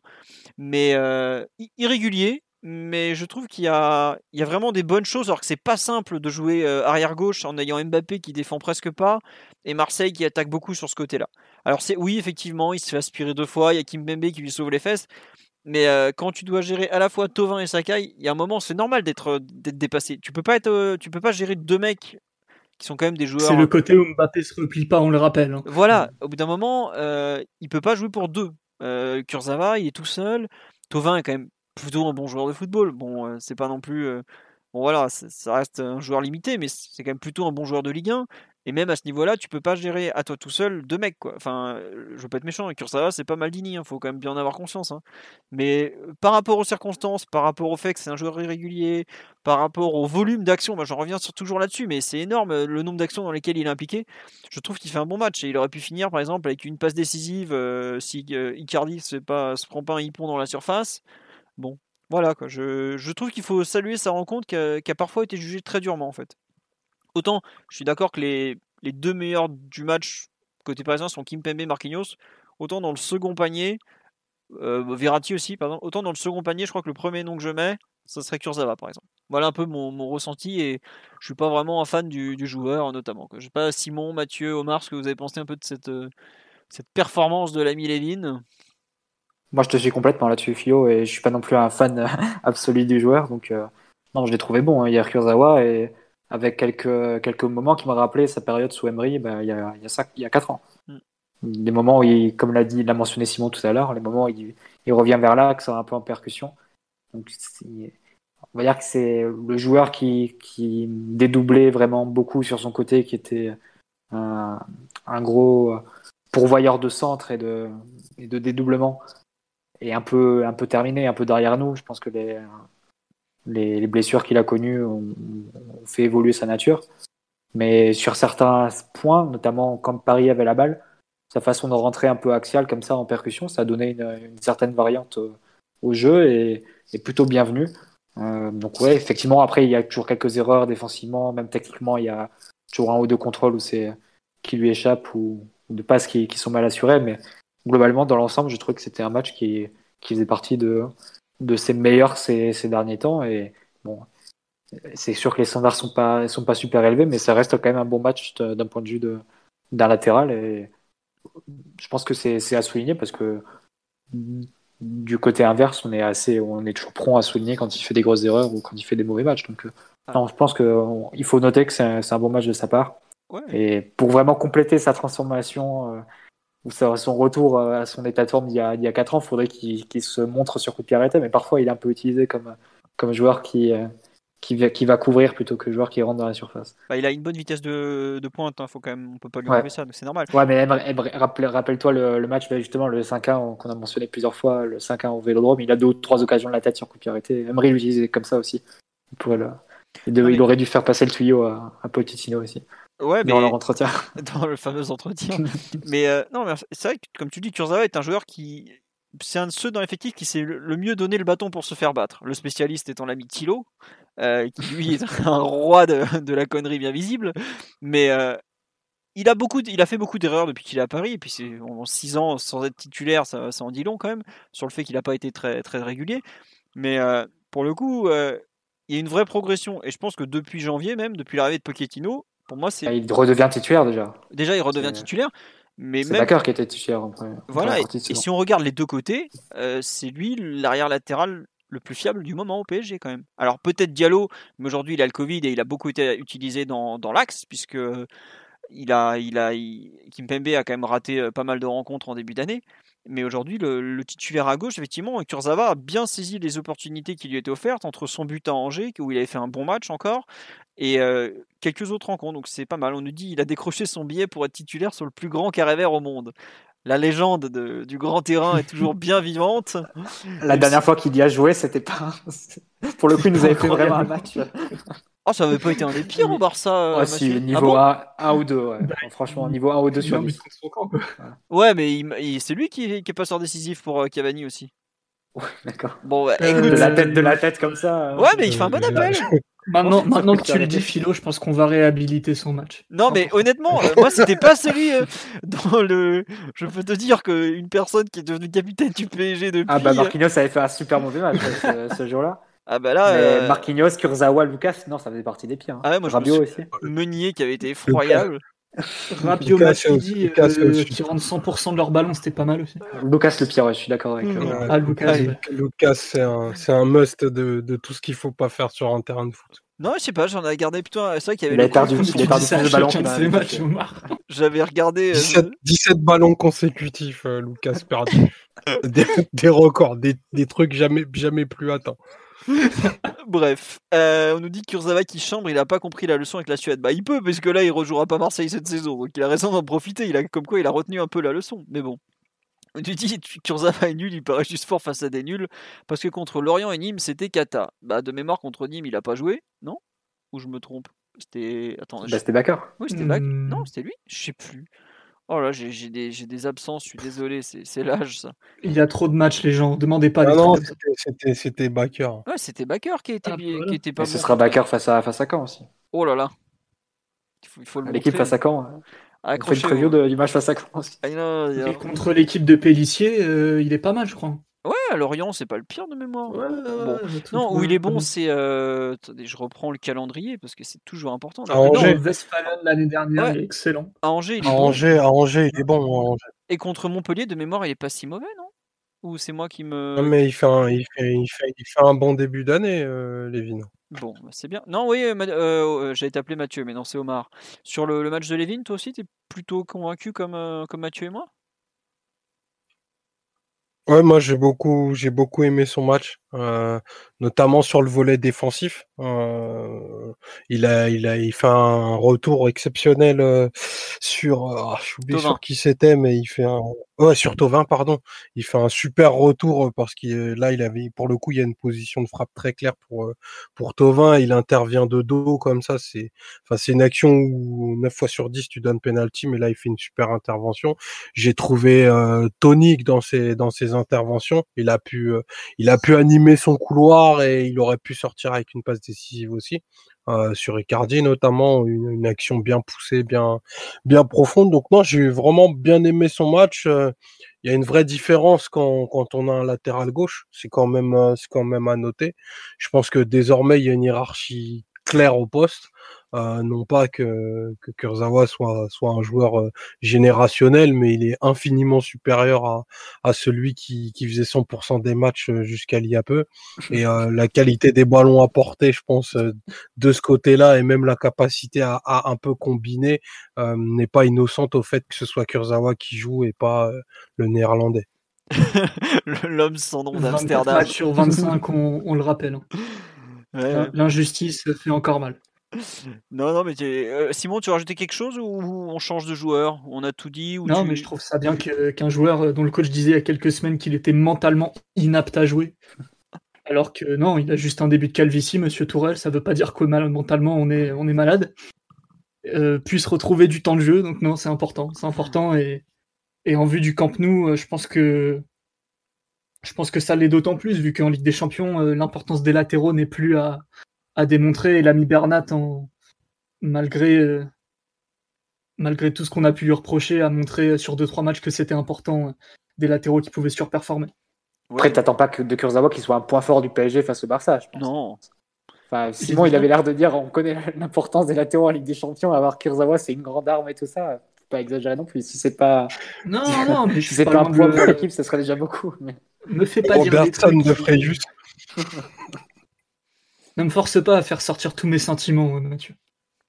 Non, mais- Bah, on, sait, on sait que alors Simon, là- c'est un joueur tout à fait générationnel. hein. Il s'en est pas caché, il l'a comparé plusieurs fois à une Ferrari. Là, je pense que là, vu que Kurzawa roule en cinquième là, depuis, depuis deux, trois semaines, Ah, mais Simon, Il regarde, il regarde en boucle depuis, une, depuis, euh, depuis 24 heures la vidéo avec Paredes et Kurzawa qui, qui dansent sur, euh, dans, le, dans le vestiaire de. Il- Ma- Mathieu veut même pas prononcer le nom de la musique. Il fait qui danse là. Allez, allez les guignols. Allez, amusez-vous. On a match mercredi maintenant. hein. Non, non, mais bon, on a, on un peu fait le tour sur ça. Ouais, non, qu'il soit pas entre guillemets que le PSG n'ait pas un point faible au poste derrière gauche, ce sera déjà pas mal vu à quel point on galère et tout. Et non, juste un petit point sur Bernat. Effectivement, euh, il a parlé de lui-même de fin mars, début avril. Ça servait effectivement pas à grand chose de mettre dans la liste pour la Ligue des Champions. C'est trop tard. Quoi. Sa saison elle est terminée. Il rejouera tranquillement en Ligue 1. Et puis voilà. Donc euh, il y a beaucoup de gens qui ont été choqués au moment de l'annonce de la liste, puisque bah, je traquais les listes UEFA depuis quelques jours. Et ça a un peu surpris, mais euh, visiblement il est un peu en retard sur, sa, sur, sa, sur son le planning qu'il avait lui-même défini. Comme quoi c'est pas si simple de revenir des croisés. Et en n'étant pas opérationnel, euh, enfin pas présent dans le groupe avant euh, fin mars, tu peux. Sachant que les, quarts, enfin faut déjà passer les huitièmes de la Ligue des Champions qui, se finissent le 10 mars c'est finalement assez logique qu'il ne soit pas là. Euh, ensuite, de quel joueur souhaitez-vous parler sur ce, cet OM PSG de dimanche soir? Je vous écoute. Moi, j'ai lancé. On va Peut-être toucher un mot euh, sur l'homme qui a un peu déterminé le scénario de la rencontre quand même. Mbappé avec son but. Bah vas-y, mon, mon petit Simon, qu'est-ce que tu. Hum, qu'est-ce il n'a pas tu- fait un match. Il n'a pas fait un super match. J'ai été dans un poste où euh, euh, bon, il a fait un match très correct. hein. Il n'a pas fait un match euh, voilà absolument é- époustouflant non plus. Il était dans un poste où il n'avait pas joué depuis. euh, je sais plus exactement, mais toujours est-il qu'il était plutôt dans une attaque à deux, dans le 4-4-2 de, Pochettino sur euh, les quelques dernières sorties. Et malgré tout, on a retrouvé un Kylian euh, physiquement peut-être beaucoup plus euh, mordant, tranchant, euh, affûté que qu'il y a quelques sorties. Donc euh, rien que ça, en fait, en perspective de la Ligue des Champions, toujours vu qu'on est un peu dans la dans la projection désormais, c'est quand même un truc qui euh, euh, à l'extérieur sur euh, sur un très grand rectangle vert et, et sans doute pas mal de, de, transitions à jouer. Je pense que ça peut ça peut permettre d'ouvrir un certain nombre d'espaces et d'opportunités que peut-être il n'aurait pas été capable de, de nous apporter il y a encore quelques jours, quelques semaines. Donc ça, c'est évidemment tout à son honneur, il faut, faut le dire. Et le fait de retrouver un Kylian plus en confiance, plus, plus, comment dire, plus puissant sur les appuis, plus explosif, euh, c'est un truc euh, dont on avait un peu perdu l'habitude, mais s'il est capable juste de, retrouver, comment dire, euh, la capacité de bien exploiter ses qualités qui font aussi le joueur qu'il est, dans la perspective de la Ligue des Champions, un peu comme l'importance des latéraux, l'ailier explosif peut faire énormément de bien, surtout s'il est capable de, mystifier le gardien en bout de course avec le pied gauche. Ouais, juste pour compléter, petit passage sur live, il y a beaucoup de réactions. On nous dit que beaucoup de gens ont apprécié le fait qu'il ait fait un match utile, notamment le fait qu'il ait été létal d'entrée de jeu, c'est quand même plutôt intéressant. Et la, sa capacité effectivement à prendre les espaces face à Saka à faire parler sa vitesse, ouais, bon match. Il y a une personne qui nous dit, et je suis entièrement d'accord avec elle, que Mbappé a été bon dos au jeu en remise. Ben moi, c'est presque ce que j'ai préféré dans son match. Alors bon, évidemment, quand il part en profondeur, euh, bon, euh, voilà quoi. Euh, bah, on le sait qu'il qu'il sera, bah, tu le rattrapes pas, Kylian Mbappé. hein. Si- pour peu qu'il soit un peu en forme, tu, tu l'oublies quoi. Mais moi, j'ai beaucoup beaucoup apprécié son jeu en remise, un peu dos au but, où c'est quelque chose où bah, c'est un des gros points faibles qu'il a dans, sa, palette d'a- d'avant-centre, enfin vraiment d'avant-centre. Mais il a quand même joué pas mal euh, dans un rôle comme ça, un peu dos au but, en appui, remise et tout.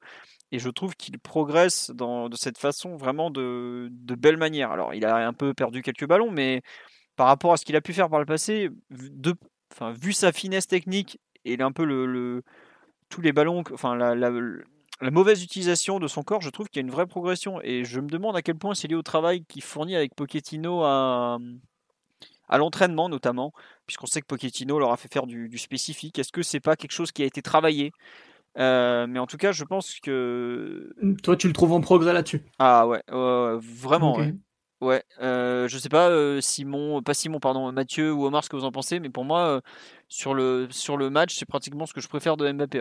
c'est un peu abusé peut-être de dire ça quand on voit la qualité de son but, où il fait quelque chose euh, athlétiquement exceptionnel, puis même footballistiquement, hein, attention. Hein. Mais je sais pas, Mathieu, Omar, sur le, le, travail en appui, non? Vous partagez pas mon avis? Simon semble un peu plus réservé aussi. Non, ni l'un ni l'autre. Après, c'est vrai qu'il n'y a pas eu trop d'occasion de le voir, même si on peut remarquer que Pochettino le, remet dans l'axe quand il sort Ricardi. Oui. Et ça peut être euh, peut-être un angle de travail euh, qu'il est en train de, voir avec Mbappé, de, de le mettre vraiment comme un attaquant axial. Euh, bon, évidemment, il commence le match hier comme ailier gauche, donc ça valide un peu, au moins partiellement la thèse, mais peut-être que ça peut être sa deuxième option comme, comme avant-centre et Keane qui serait, qui serait relégué un peu. Et pour que ce soit viable comme, comme idée, il faut que Mbappé progresse sur certains aspects. Après, sais pas si spécifiquement sur ce match-là, ça sera. Enfin, ça c'est beaucoup vu. Enfin, je sais pas. Peut-être qu'il faudrait, Non, mais il faudrait peut-être voir avec d'autres, d'autres situations et d'autres matchs où, où on verrait peut-être plus de, de, façon initiale comme, comme numéro 9 pour, pour vraiment juger s'il y a un travail ou s'il y a un, progrès à ce niveau-là. Parce que malgré tout, pour Mbappé, ça reste un, un, un axe ou, ou, un aspect où il n'est pas encore à son aise. Quand il est vraiment dos au jeu et qu'il y a un, un défenseur qui le colle de près, faudrait peut-être le voir un peu dans ces situations-là où il est vraiment neuf et dans la nage comme ça. Ouais, c'est ce qu'on dit sur le live, à voir quand il sera plus dans l'axe et pas, pas sur le côté où il y a plus d'espace. Bah, à confirmer, mais moi je trouve que vraiment ça m'a sauté aux yeux. Je fais, il y a quand même. Euh, surtout, je crois que c'était une semaine avant où c'est contre Montpellier où je trouve que dans le jeu il fait un match dégueulasse par exemple. Et euh, là, je, vraiment un beau progrès. Omar, je sais que tu as adoré la façon dont Mbappé a. la vélocité de Mbappé sur son but parle, toi qui aimes nous parler de d'appui, de tout ça, de, dimension athlétique, t'as dû. Non mais non, c'est vrai athlétiquement c'est exceptionnel ce qui fait, la façon dont il évite Sakai notamment, la finition pied gauche, c'est beau quoi. Non, mais euh, au-delà même de la performance athlétique, euh, enfin le, sprint est extraordinaire. C'est euh, la qualité de la touche pour éliminer Sakai et la finition du, du pied gauche. franchement, c'est vraiment un, un grand, grand but qu'il a mis là, euh, Mbappé, qui paraît très normal et très banal pour lui. J'avais vu passer une stat qui disait, je crois, c'était son, je sais plus si c'était dixième ou quinzième but sur, euh, sur une contre-attaque de la sorte. Vingtième. Vingtième. Vingtième, ouais, c'est, c'est colossal. C'est, il a, il a, il a pas d'équivalent à, à, ce niveau-là quand tu lui donnes euh, des mètres quand il est en canne. Enfin, la, la touche qu'il fait pour éliminer Sakai, très franchement, il y a très peu de joueurs qui sont capables de, bah, de remettre un petit coup sur un appui comme ça. Il y a un toucher qui est phénoménal. Hein. Pour une vitesse pareille, c'est exceptionnel. Hein. normalement, tu peux pas, enfin, tu peux pas allier les deux, quoi. Là, la, touche, elle est parfaite. Euh, et il se, met parfaitement le ballon pour, euh, ajuster euh, Mandanda dans une zone qui est pas, est pas forcément évidente parce qu'il y a peu d'angles. Il la met, il la met sous entre le bras et le ventre. Donc franchement, vraiment, vraiment un beau but. ce que j'ai aimé, c'est qu'il a recommencé à faire des, à faire des différences et à être, et être assez insaisissable. Donc il y a eu y a eu un peu plus de, de variété dans ses prises de décision, même même si elles n'ont pas toutes été couronnées de succès. Je pense à la, tentative de centre euh, extérieur du pied qu'il qui a faite, mais j'ai bien aimé son, son approche du match qui m'a paru un peu plus un peu plus relax, moins obnubilé par le fait euh, d'être décisif à chaque touche de balle. C'est peut-être dû au fait qu'il a marqué très tôt. Euh, je pense que c'est d'ailleurs lié, mais euh, globalement plutôt plutôt une bonne lecture, un, un bon Kylian, même si il peut il peut il doit finir ce match avec avec plus d'un but et, plus d'une passe décisive. Ça c'est c'est clair et net. La, la remise qu'il fait à, à Neymar euh, pour lui offrir le but, bah, c'est clairement une une mauvaise passe. Elle est complètement topée et sa, sa cheville est pas bien verrouillée. Mais sinon c'est des bonnes sensations que de voir Kylian comme ça à, une semaine euh, de la grande explication. Allez. il y aura le retour quand même. Et on sait qu'avec le Barça, ça peut des fois changer des choses. Euh, on nous dit effectivement qu'il est pas loin de faire une bonne passe décisive à Icardi aussi sur le débordement centre en retrait. Après, la capacité de Mbappé à trouver Icardi dans la surface, euh, on en a parlé plusieurs fois et c'est effectivement un des gros points positifs en faveur d'Icardi parce qu'il sait, il sait trouver par Mbappé. Euh, non, sur le live, on nous dit que l'intervention de Sakai n'est pas extraordinaire non plus. Ouais, peut-être, mais la vitesse avec laquelle Mbappé corrige la trajectoire du ballon, sa course aussi en même temps, Sakai, pas Sakai, il faut encore le faire. Hein. Je pas être méchant, mais vous mettez Sarabia avec la même course, je peux vous dire qu'on n'a pas la même touche de balle. Hein. Il y a une, sensibilité dans le pied, euh, voilà. Et après, on, me dit qu'effectivement la, la sortie de, Mandanda est pas terrible, il ferme pas son premier poteau. Je sais pas Simon ou Mathieu ce que vous en pensez. Mmh, peut-être, mais ça va tellement vite. je remarque surtout que, que Mbappé perd presque aucune vitesse avant de tirer en fait. Donc il laisse pas forcément le temps de, euh, au gardien de, lire ce qu'il veut faire, vu qu'il arrive euh, avec la même vitesse qu'au départ, ou, presque en tout cas. Ça, c'est. Euh, après quand que Mandanda soit absolument cramé et rincé, c'est possible aussi, mais bon. Ah, quand il joue avec cette vitesse-là et cette spontanéité-là, Mbappé, il est rattrapable ou arrêtable par à peu près personne. C'est, il a un avantage terrible par rapport à ses adversaires directs. Et c'est pour ça que l'idéal ou l'objectif, même pour lui, c'est le but, ça doit être vraiment de le, toucher le maximum dans ces situations-là où il peut vraiment y aller en spontanéité sans, sans devoir jouer arrêté ou peut-être il va, il va un peu forcer, plus forcer son jeu. Mais là, le premier but, c'est vraiment un but exceptionnel. C'est un but euh, type Cristiano Ronaldo, époque Real Madrid. Euh, fan, fan, ouais, fan Manchester et époque Real Madrid Mourinho. Il doit y avoir un but qui est très similaire. J'ai pas réussi à le retrouver, mais si certains ont suivi un peu le Real à cette époque-là, il y a un but très similaire de, avec Özil dans le rôle de Di Maria et, Mbappé pour, euh, pour Ronaldo, enfin Mbappé à la place de Ronaldo du coup, et qui avait dû être marqué comme ça entre 2011, 2012, 2013 faudrait retrouver euh, sur les sur les compiles de buts de Ronaldo bon il y en a tellement mais il y a un but comme ça très similaire comme ça ça, va, ça, va, ça va il y a 450 buts au Real vous allez, vous allez regarder 4 heures de vidéo et trouver il faut dérocher ouais. il faut, faut, dérocher un peu mais il y a comme ça en plus une action très très similaire avec euh, euh, Özil et parce que la passe de Di Maria est pas mal quand même hein. et elle est parfaite aussi hein. et celle d'Ozil aussi c'était c'était un peu le même type d'action c'est-à-dire une course en parallèle des deux joueurs et ensuite une passe comme ça un peu un décalage en fait, mais un peu mis en profondeur et bien dosé. Et ensuite le, joueur en question qui fait l'appel, qui peut arriver comme ça en, en, une touche, une deux touches pour faire la décision. Mais là, ce que la différence, c'est que Mbappé il rajoute une touche en fait sur le. En fait, il élimine un, dernier défenseur cette action-là. Ronaldo, il le faisait pas sur l'action. Il avait, il la pousse un peu et ensuite il, il enchaîne une trappe croisée du gauche. Là, euh, Mbappé sur cette touche-là, il élimine un joueur, donc ça va encore plus vite peut être un peu intimidé par le, par le retour du défenseur. Donc, euh, c'est un super super but. Et quand il est quand il est comme ça, quand il est dans ce type d'action en spontanéité et, en vitesse, il n'y a personne qui peut l'arrêter, Mbappé. On nous dit qu'il y a trois semaines, il aurait peut-être été euh, rattrapé par euh, Sakai. C'est possible, mais lui-même le dit qu'il a retrouvé de la forme revient, que beaucoup de choses reviennent, et tant mieux parce qu'il a quand même assez souffert de ses. Il a joué la première partie de saison au courage plus qu'avec des jambes, et voilà bon. Oui, Omar, tu allais dire quelque chose, excuse-moi.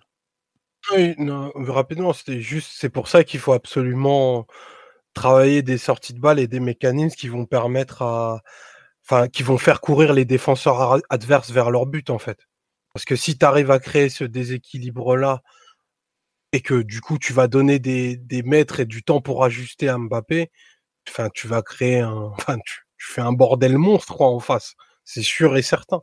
Et, et c'est de ces situations-là dont on, dont on manque depuis, depuis trop de temps. Mmh, c'est vrai. sur, le, sur Mbappé, et il y avait un autre truc, oui, sur la, la touche de balle pour éviter Sakai et ensuite enchaîner, on nous dit qu'il suffit de regarder la conduite de balle de Keane en deuxième mi-temps, à un moment notamment, pour se rendre compte à quel point faire ça à cette vitesse, c'est exceptionnel. Et aidez, s'il vous plaît, Mathieu, à retrouver le but de Cristiano Ronaldo dont il vous parle. Ça fait 24 heures qu'il cherche, le pauvre. non, j'ai pas regardé aujourd'hui, mais c'est vrai que c'est vrai que je vous ai dit ça hier soir, que c'était un but de, Ronaldo assez similaire. Euh, il y, a comme ça des buts qui nous rappellent des, actions très, très caractéristiques des joueurs. C'est vrai que cette action de Mbappé qui s'envole vers le but est, est vraiment caractéristique de, de ce qu'il est aussi. Et Il le dit après le match, d'ailleurs c'est très intéressant, je crois que c'est au micro de Téléfoot, ouais, puisqu'il parle de foot, donc ça devait être sur Téléfoot. Euh, il dit ouais, c'est travailler au second poteau, Pochettino qui me dit de me mettre là pour immédiatement partir en contre et tout. C'est un but qui est... Il y a du talent évidemment, mais c'est pas c'est pas du hasard, je pense cette cette, euh, cette réalisation. Ah, tu penses que du coup, si on extrapole un peu, euh, le fait qu'il se replie pas hier, c'était une stratégie pour partir en compte Non, parce qu'il dit que c'est sur les coups de pied arrêtés. Il dit c'est ah, au second poteau qui me dit d'aller sur les corners au second poteau pour que dès que le ballon est, touché et repoussé, bam, je pars vers l'avant en fait. effectivement. ça peut être aussi ça peut être aussi une stratégie dans le jeu. Hein. On se rappelle de la Belgique notamment à la Coupe du Monde face au Brésil qui avait complètement déchargé euh, Hazard, Lukaku qui jouait sur les côtés et, comme ça qui partait en compte dans le dos de des, latéraux du Brésil, de Marcelo et de Fagner, je crois. Et euh, ça peut être une stratégie aussi. Donc, euh, comme hier, Mbappé pas du tout redescendu, tu pouvais te demander. Bon, je pense que ça tient aussi à la nature du joueur qui, est, qui aime bien jouer à la carotte. Mais c'est vrai que l'action sur la contre-attaque est très très bien jouée. Hein. Verratti déjà qui gagne le duel, Icardi qui fait la remise, et ensuite euh, Di Maria Mbappé parfait. Donc, très très très très belle contre-attaque. Mm. Et c'est bien de se rattraper du but de Lorient où on prend le but après un coup de pied arrêté. Là, on, on se rattrape un peu et on le marque après un coup de pied arrêté. On nous dit, Mathieu, on me dit que c'est un but en 2010-2011 et visiblement il y a, il y a une j'ai pas compris, il y a quelque chose, quelqu'un qui a visiblement voulu envoyer un lien, on me dit c'est 1 minute 38, mais je te, je te ferai suivre, il y, a, il y a plein de gens qui veulent te le retrouver Mathieu, ne t'inquiète pas, les, auditeurs sont pleins de bonne volonté et adorables dans ce, ce genre de situation. Bon, alors on, a, on, a la meilleure, on a le meilleur euh, auditoire public. Exactement, et puis en plus ils sont très fidèles, et j'avoue que c'est quand même vraiment cool de vous lire en permanence. Euh, ça fait plaisir, vous complétez formidablement bien le podcast, chers auditeurs. Euh... Nous vous aimons. Ah mais totalement. Euh, bah, tu sais que, enfin, il y a eu des podcasts que où on était un peu rincé, fatigué, des matchs pas terribles. C'est vraiment pour euh, pour les, ceux qui sont là tout le temps qu'on les a fait aussi, donc faut, faut les remercier. Pour le Pueblo. Alors l'autre il se prend pour un révolutionnaire là. il nous aura tout fait. Le Chessy 4. bon, bref, on reçoit des cœurs en échange, c'est très gentil. Euh, sur les sur les autres performances individuelles, euh, vous voulez rajouter, reparler d'un joueur? Où on passe. parler de la charnière Voilà, oui, non, non, mais je pense qu'on finira par la charnière parce qu'elle a, elle a apporté tellement de, bonnes choses, de réponses, de tout ça. Euh, qu'est-ce que, est-ce qu'il y a un autre joueur dont vous voulez parler avant qu'on passe à la charnière? Parce que pour une fois, on a fait court, on est qu'à 1h21. Peut-être un peu de, un petit truc sur euh, Icardi qui, quand même, faut le signaler, un, un joueur qui. Bah, c'est un joueur de classique, j'ai envie de dire, parce que là, ça commence à faire. de but. Ah, c'est un marqueur de but, évidemment, mais il faut quand même le signaler qu'à chaque fois qu'il a joué contre l'OM, il a marqué. Quoi. Je, je sais qu'avant le match, je m'étais dit, ouais, euh, s'il y a un joueur dont je suis sûr qu'il va marquer ce soir, si je devais donner un nom côté PSG, c'était Icardi. Parce que à Milan, il a fait tellement mal dans les derbies, et je pense que c'est un. Je suis pas un grand fan du profil du joueur, euh, de son année 2020 encore moins. Mais je sais que par contre, sur ce genre de match, il a quelque chose en lui qui est, qui limite animal. Il a ce goût du derby, ce goût de l'affrontement j'étais sûr qu'il allait marquer. Quoi. Et ça a pas loupé. Il met un, bon, il met un but un peu chanceux, mais s'il est là à cet endroit-là, c'est tout sauf de la chance. Il aurait pu marquer même un doublé et il provoque un penalty. Euh, je, trouve qu'il y a eu dans le jeu du à boire et à manger, mais par contre, euh, il est, il fait quand même un bon match, je trouve. C'est pas dans la concurrence avec Keane, puisque bah, forcément il se retrouve en opposition. Euh, il y a quelque chose de où il sent qu'il est il, arrive à être là. Quoi. Je sais pas comment l'exprimer, mais c'est vraiment un, joueur qui est fait pour ce genre de match. Autant pour certains matchs avec des champions, je suis pas certain notamment qu'il euh, soit très adapté. Autant pour euh, ce genre d'affrontement très particulier, beaucoup de tension, de rivalité, il aime trop ça. Et je pense que la charnière marseillaise, qui est constituée de deux joueurs qui ont, qui ont des limites en termes de, de niveau de jeu, qui pourront jamais aller peut-être super haut, sont très grandes difficultés face à un joueur aussi intelligent. Aussi bien Alvaro que Kaletacha ont des, difficultés. Bon, physiquement, je pense qu'ils n'ont pas grand-chose à lui envier, mais ils ont une sensibilité dans le jeu qui est tellement inférieure à lui qu'il est beaucoup trop fort pour ces joueurs-là. Et dans ce genre de rencontre où tout le monde hausse son niveau de jeu, l'écart se fait encore plus sentir. Vraiment, euh, il exprime euh, toutes ses qualités dans, ses contacts, je trouve. Et c'est pour ça que bah, il marque, mais pour moi, c'est tout, tout, tout sauf un hasard à ce moment-là. Et c'est vrai qu'il y a aussi un peu de bonne volonté. Donc euh, voilà. Icardi, euh, nouveau Paoletta? Bah ouais, mais tu vois, c'est marrant, c'est que tout à l'heure, je, revenais un peu, hier j'en ai fait même un article sur le site sur le fait que Neymar et l'OM, c'est un peu une histoire de rendez-vous manqué.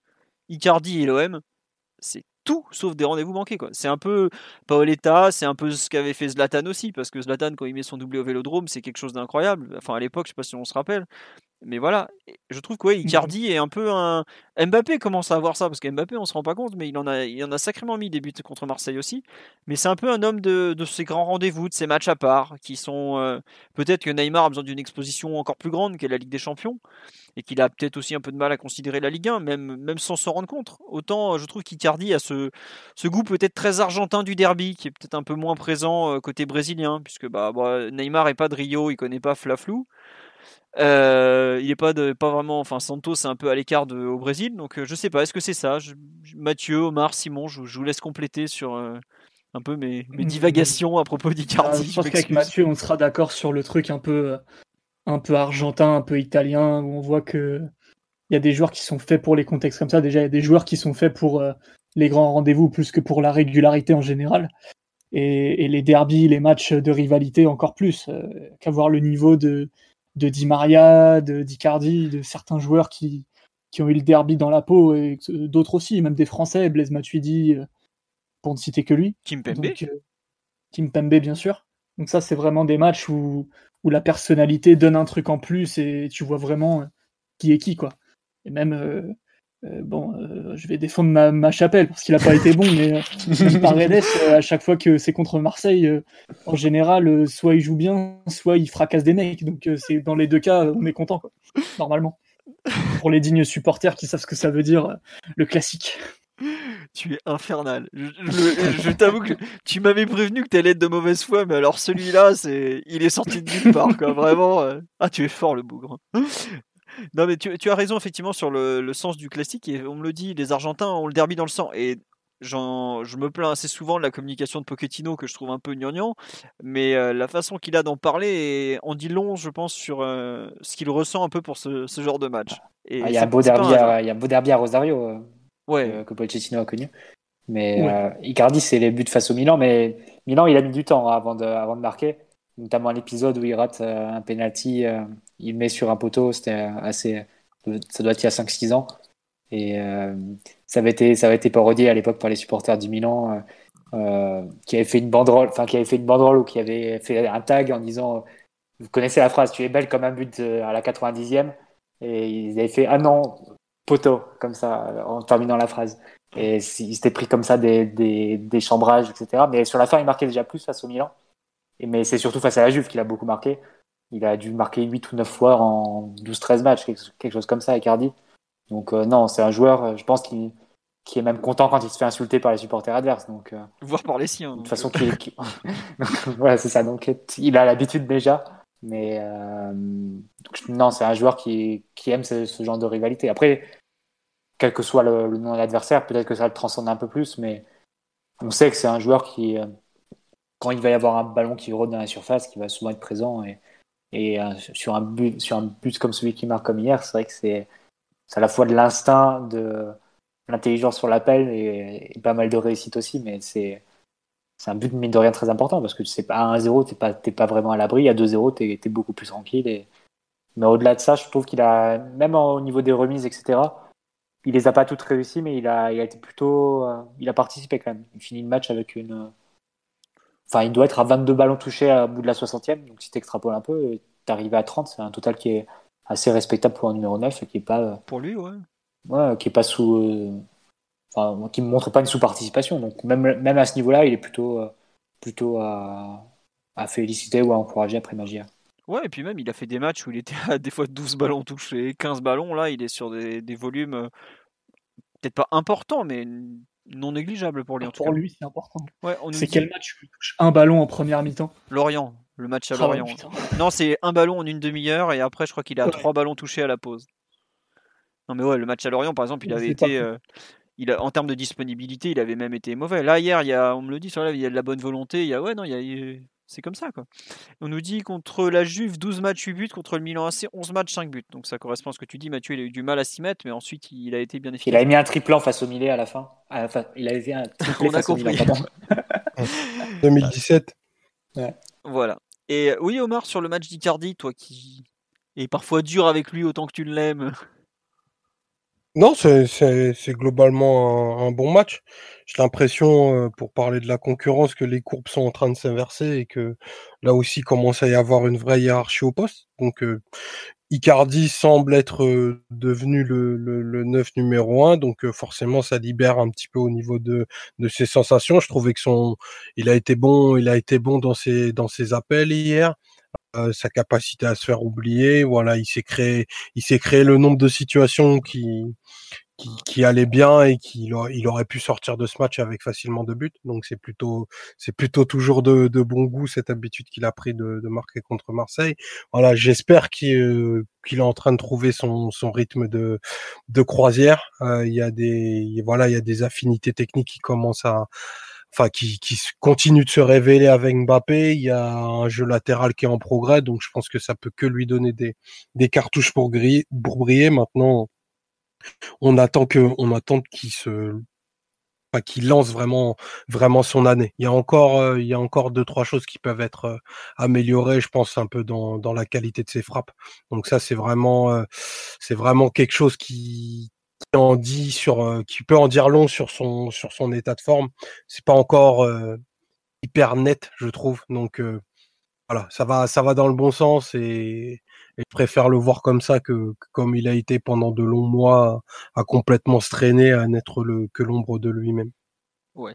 Après, il faut pas oublier quelque chose, c'est que on a beaucoup parlé de Barcelone, mais Barcelone pour Icardi c'est pas rien, c'est le club qui l'a formé quand même. Lui, il a, a quelque chose euh, vraiment de, il a un rapport intime au club, euh, le plus lié de, de l'effectif avec euh, Neymar et Rafinha qui sont bon Neymar parce qu'il y a joué longtemps et Rafinha parce que c'est lui aussi un enfant du club. Mais pour eux, c'est quelque chose de très particulier jouer, jouer le Barça. Je, je pense qu'Icardi. a... Oui, vas-y, Je pense qu'Icardi, c'est quand même le moins des trois. Non, mais. Ouais, il a... ouais non, je, je, comprends ce que tu veux dire, qu'il y a une partie de son histoire qui, qui y est, mais enfin, par rapport à Neymar, euh, où je pense qu'à partir de, de, dans deux jours, toutes les unes vont être tournées autour de, son retour à Barcelone et tout. C'est un match qui sent sentimentalement est tellement, tellement engageant pour lui. Pour ça que je, enfin, je pense qu'il va sortir le smoking et de toute façon, il n'a pas le choix que de, que de faire un match qui sera classé dans, dans le top de ce qu'il a fait au PSG. Donc j'espère que cette vilaine gastro va vite le lâcher. Euh, non, c'est vrai qu'Icardi finalement n'est resté que 3 ans à Barcelone, mais il a déjà fait des déclarations pas très, pas très, très tendres avec la... Ouais, il est pas très. Euh, non, il est pas très Massia compatible. L'esprit Johan Cruyff, c'est pas trop ça. Icardi aime mettre des buts, pas le tiki taka. Ouais, non. Il avait marqué face à face au Barça avec Inter en face de groupe il y, a, deux ans. Ouais, il avait, il avait marqué et bien célébré d'ailleurs. ouais, ouais. après, il a raison, honnêtement. Ils l'ont viré à moitié. Bien sûr. Euh, attends, euh, au bout d'un moment, t'es plus sous contrat, ça s'est mal fini. tu peux... Dégagé pour l'envoyer à la Samp. Bon. Oh, c'est bien là. Pour faire jouer Fabregas en pointe. Ouais, voilà, pour faire jouer euh, des demi-joueurs à sa place. Merci. Ils lui ont offert l'opportunité de porter un des plus beaux maillots du football européen. C'est pas si mal, tu vois. Le style, c'est important. Arrêtez les, non-célébrations démagogiques, s'il vous plaît. Hurler, célébrer vos buts. Il n'y a rien de plus beau dans la vie, donc célébrez. Ouais, tout à fait. Célébrez les biens, vos buts d'ailleurs. Euh, on a fait le tour du, sur le match de, de Di Maria. Puisque, euh, de Di Maria, excusez-moi, vois quelqu'un qui parle de Di Maria, je vous dis Di Maria. Je, suis désolé, le, live me perturbe, donc euh, je suis pas très très euh, performant sur le coup. Un petit mot, même un grand mot sur le, la charnière Kimpembe Marquinhos, dont on peut dire probablement qu'hier elle fait. Ce sont les deux meilleurs Parisiens, on est d'accord ou on n'est pas d'accord sur... Ouais, c'est deux, matchs parfaits en réalité. Pour l'avoir revu, il euh, n'y a aucun moment où les deux ils sont dans le faux, où il y a des erreurs de. Si, il y a peut-être une couverture de King Pembe en deuxième mi-temps où, où il se fait un peu avoir, mais franchement, c'est rien de. C'était pas super évident non plus à défendre, et en plus, euh, c'est couvert, il n'y a pas de conséquences. Mais sinon, les deux ont fait un match assez monumental, à chaque fois dans des, dans des styles un peu différents. Marquinhos, il a vraiment tout pris de la tête, il a corrigé beaucoup de choses. Kim Pembe, euh, pour une fois, n'a pas été mis en difficulté dans la couverture du latéral en jouant un petit peu différemment d'habitude. D'ailleurs, souvent, quand euh, les équipes adverses trouvent de l'espace dans le dos du latéral gauche, quelle que soit son, son identité au coup d'envoi, Kimpembe va s'excentrer et là, on sent qu'il est plus trop sûr de, comment il doit euh, s'orienter ou se placer ou gérer un peu et l'espace et l'attaquant. Et là, c'était plutôt. Euh, c'était une approche un petit peu différente, plus simple, parce qu'en fait, il restait dans l'axe. il il s'amusait pas à couvrir le latéral dans des zones où, où, ça peut l'éloigner de, l'axe ballon but, l'éloigner de Marquinhos. Là, vraiment, il couvrait comme un vrai central et il a, sauvé deux trois coups à chaque fois en, coup, en, protégeant son but et, en sortant la bonne intervention, le bon coup de pied pour sortir le, le ballon de la surface qui va bien. Donc ça, ça a été notable de son côté, j'ai trouvé. Très bien. Euh, Mathieu ou Omar, pour compléter un peu cette, euh, cette ode à la défense centrale parisienne? Je m'inscris totalement dans ce que vient de dire Simon et dans les éloges que tu as vu faire aussi, euh, aussi Philo. Hein. C'est, une charnière qui, qui était alignée pour la première fois en 2020 en 2021 on a changé. 2021, pardon, c'est vrai. T'inquiète pas, moi aussi j'ai du mal. Je, vous ai mis des matchs, euh, il, faisait, y a peut-être eu sur le site de trois erreurs dernièrement, euh, outre des fautes de, frappe et d'orthographe. Euh. C'est compliqué le changement d'année, vous on n'est pas compte. Non, ouais, on a eu beaucoup, on a eu Diallo souvent à la place de Kipembe, du coup avec son, absence et, et, je pense qu'on l'a eu que en cours de match, Marquinhos Kipembe sur le début de, on l'a eu, la saison. La dernière fois qu'on l'a vu, c'était face à Lille, hein, peut-être. Euh, au Trophée des Champions, les deux finissent la rencontre ensemble. Euh, ouais, en cours de rencontre. Ouais, en cours de rencontre, c'est ça. Oui, effectivement, mm. tu as raison. C'était à Lille et c'était une défense à 3 à Lille, donc c'était même pas, c'était pas. Il y avait euh, Kerrer aussi avec eux. Donc oui, ça faisait en défense à 4. On les avait plus vus ensemble depuis. Manchester peut-être. je crois que c'était Manchester. ou Istanbul peut-être. Euh, ouais, Başakşehir. Mais pareil, on joue à, on joue à 3, Başakşehir. De... Eh oui, c'est vrai. Voilà, donc non, non, c'était à Manchester le 2 décembre, la dernière fois que vous avez joué. Et encore, on finit à 3 là-bas aussi. Mais bref. Euh... Non, mais c'est une charnière euh, qui est, qui est une charnière de garantie, au moins jusqu'à un certain niveau, dont on est sûr qu'elle est de garantie jusqu'à un certain niveau. Et, et les matchs face à l'OM, ça en fait partie. Donc, euh, de ce point de vue, il n'y a pas vraiment de surprise. Et les, les deux étaient, étaient vraiment à un très bon niveau. Kim Pembe en première mi-temps, principalement. Et Marquinhos plus sur la fin au niveau des, interventions qu'il a pu faire, des, interceptions un peu plus haut sur le terrain, qui permet pour, euh, en première mi-temps pour, pour couper notamment sur le, quand ça partait sur le, sur le côté gauche de la défense parisienne. Donc non, les deux vraiment assez irréprochables. Peut-être, euh, oui, irréprochables presque. Il y a Marquinhos qui rate une, un amorti à un moment, enfin, qui se comprend mal avec, avec, Kurzawa et, Rico et, et, Kimpembe, une petite, petite erreur qu'a souligné Simon tout à l'heure, mais ça reste extrêmement négligeable par rapport au reste de leur match. Et, effectivement, avec Verratti, c'est les trois meilleurs parisiens d'assez, nettement, je dirais, sur le match d'hier. Ouais, euh, tiens, sur le live, on nous parle du. Tout le monde signale effectivement l'énorme différence de, performance entre euh, euh, Kimpembe sans Marquinhos et Kimpembe avec Marquinhos. Je suis d'accord dans l'absolu, mais peut-être hier, je pense pas que quand les, que les interventions que fait Kimpembe, les deux notamment sur Tovin, sur Sakai, les tacles un peu comme ça, je pense pas que ce soit lié à son partenaire de, de, de charnière par contre. Ouais, totalement. C'est mmh. des, enfin, il est là au bon endroit au bon moment, il intervient, c'est parfait. Quoi, mais euh, mmh. après, il faut pas oublier quand même l'énorme différence quand tu joues. Même, il était excellent avec Thiago Silva aussi, Kimpembe. Mais c'est peut-être un joueur qui a, qui a besoin effectivement de, de, de se concentrer sur lui, peut-être, de ouais, voilà, disperser. De... Et puis après, bah voilà, il va changer peut-être aussi avec le temps. Ça reste un, un, jeune défenseur. Il a 25 ans, mais je suis même pas sûr qu'il ait passé la barre des, peut-être maintenant, des 200 matchs en carrière. C'est rien du tout. Euh, on nous dit sur live aussi, est-ce qu'il n'y a pas dans le syndrome Ramos-Varane pour la paire Marquinhos-Kimpembe avec euh, effectivement euh, Kimpembe qui est un peu le Varane version PSG qui baisse fortement en, niveau dès qu'il n'y a pas Ramos? Il y a peut-être un peu de ça. C'est dire ça parce que dans les profils, c'est plutôt tout l'inverse en plus. Ouais, ouais, ouais. Mais c'est peut-être aussi Kimpembe. Moi, j'avoue que cette analyse du. Le, comment dire le, ce qui se passe avec euh, Kim Pembe euh, et un peu Varane Ramos, là, le parallèle avec le Real Madrid, je, je, je crois que c'est vendredi dernier que je l'ai fait ou samedi dernier, je sais plus, à, à Mathieu et Omar. Donc euh, je peux pas dire le contraire. Mais Après, c'est le parallèle, tu l'avais fait aussi dans le sens où il faut voir qui remplace Marquinhos et Ramos. Et Exactement. Comme Militao à ce niveau-là et, et, qui chez nous, forcément, il y a, y a un gap. Ouais, voilà. Après, je sais pas si vous vous rappelez, mais en, en équipe de France, la paire Kimpembe Varane, il y a pas longtemps, elle a joué au Portugal, elle a rendu une copie XXL, et c'est pas simple mmh. de jouer au Portugal. Donc, faut pas dire forcément que les. Je pense que associer Kimpembe à un bon joueur euh, l'aide encore plus, par exemple. Ça, c'est vrai. Et peut-être qu'aujourd'hui, il n'est pas encore mûr pour être associé à un joueur moins bon que lui, en fait, tout simplement. Euh, mais après, est-ce que ça fait, euh, ça fait toute la différence? Non. Je ne sais pas si c'est moins bon, c'est plus une question de complémentarité parce que Kerrer, ça va être un profil qui, qui va déjà, comme Kimpembe, qui va beaucoup sortir. Et combien de fois on voit ce type d'action où Kerrer sort il se fait prendre et Kimpembe derrière pas, enfin, fait pas la couverture parce que c'est pas, c'est pas son style de jeu à, lui. Et euh, je pense que ça, ça, ça, tient aussi au profil des joueurs. Peut-être que s'il avait un joueur, pas forcément du niveau de Marquinhos ou Thiago Silva à côté de lui, mais qui serait plus un joueur de, de stabilité type, je sais pas, je vais dire José Fonte par exemple. Ou Danilo. Euh, on va peut-être éviter un autre portugais, on va dire José Fonte. Mais peut-être un joueur comme ça qui peut, qui peut stabiliser, qui va pas sortir, qui va pas mettre en, en péril, on va dire, l'alignement ou la, la, tenue de la ligne défensive.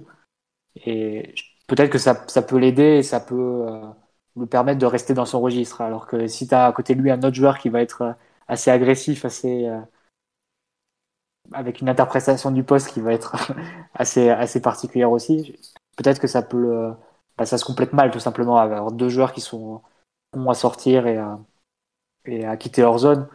Forcément, ça, ça engendre des déséquilibres et d'avoir comme ça quelqu'un qui peut le couvrir, même s'il n'est pas forcément du niveau de, de Thiago Silva ou Marquinhos, forcément ça peut que lui aller bien. Et c'est aussi pour ça qu'on a du mal à trouver une, une charnière quand, quand Marquinhos n'est pas là, parce que quelque part, c'est un peu le seul défenseur de ce profil-là dans l'effectif. Les autres sont, sont, pas, sont pas dans le même registre. Diallo pourrait être une bonne solution, mais Diallo, il y a la question du pied, par exemple. Quoi. On sait qu'axe droit, pour un mec gaucher, c'est toujours un, peu compliqué. Ça pourrait faire. D'ailleurs, ça, se voit que la paire, en fait, avec Diallo, elle marche un peu de temps en temps. quoi. C'est un peu ça qui est frustrant, mais c'est vrai que le fait d'avoir euh, un profil unique comme Marquinhos. Après, Marquinhos est un défenseur tellement fort que forcément il, est unique, mais ça ne ça aide pas. Ce que je disais sur les âges, par exemple, Marquinhos, il a 338 matchs en pro à 26 ans. Euh, Kimpembe, qu'il y en a 25 donc depuis 24, euh, 24 euh, depuis le mois d'août, parce qu'il est de, de 95. il en est à peine à 158.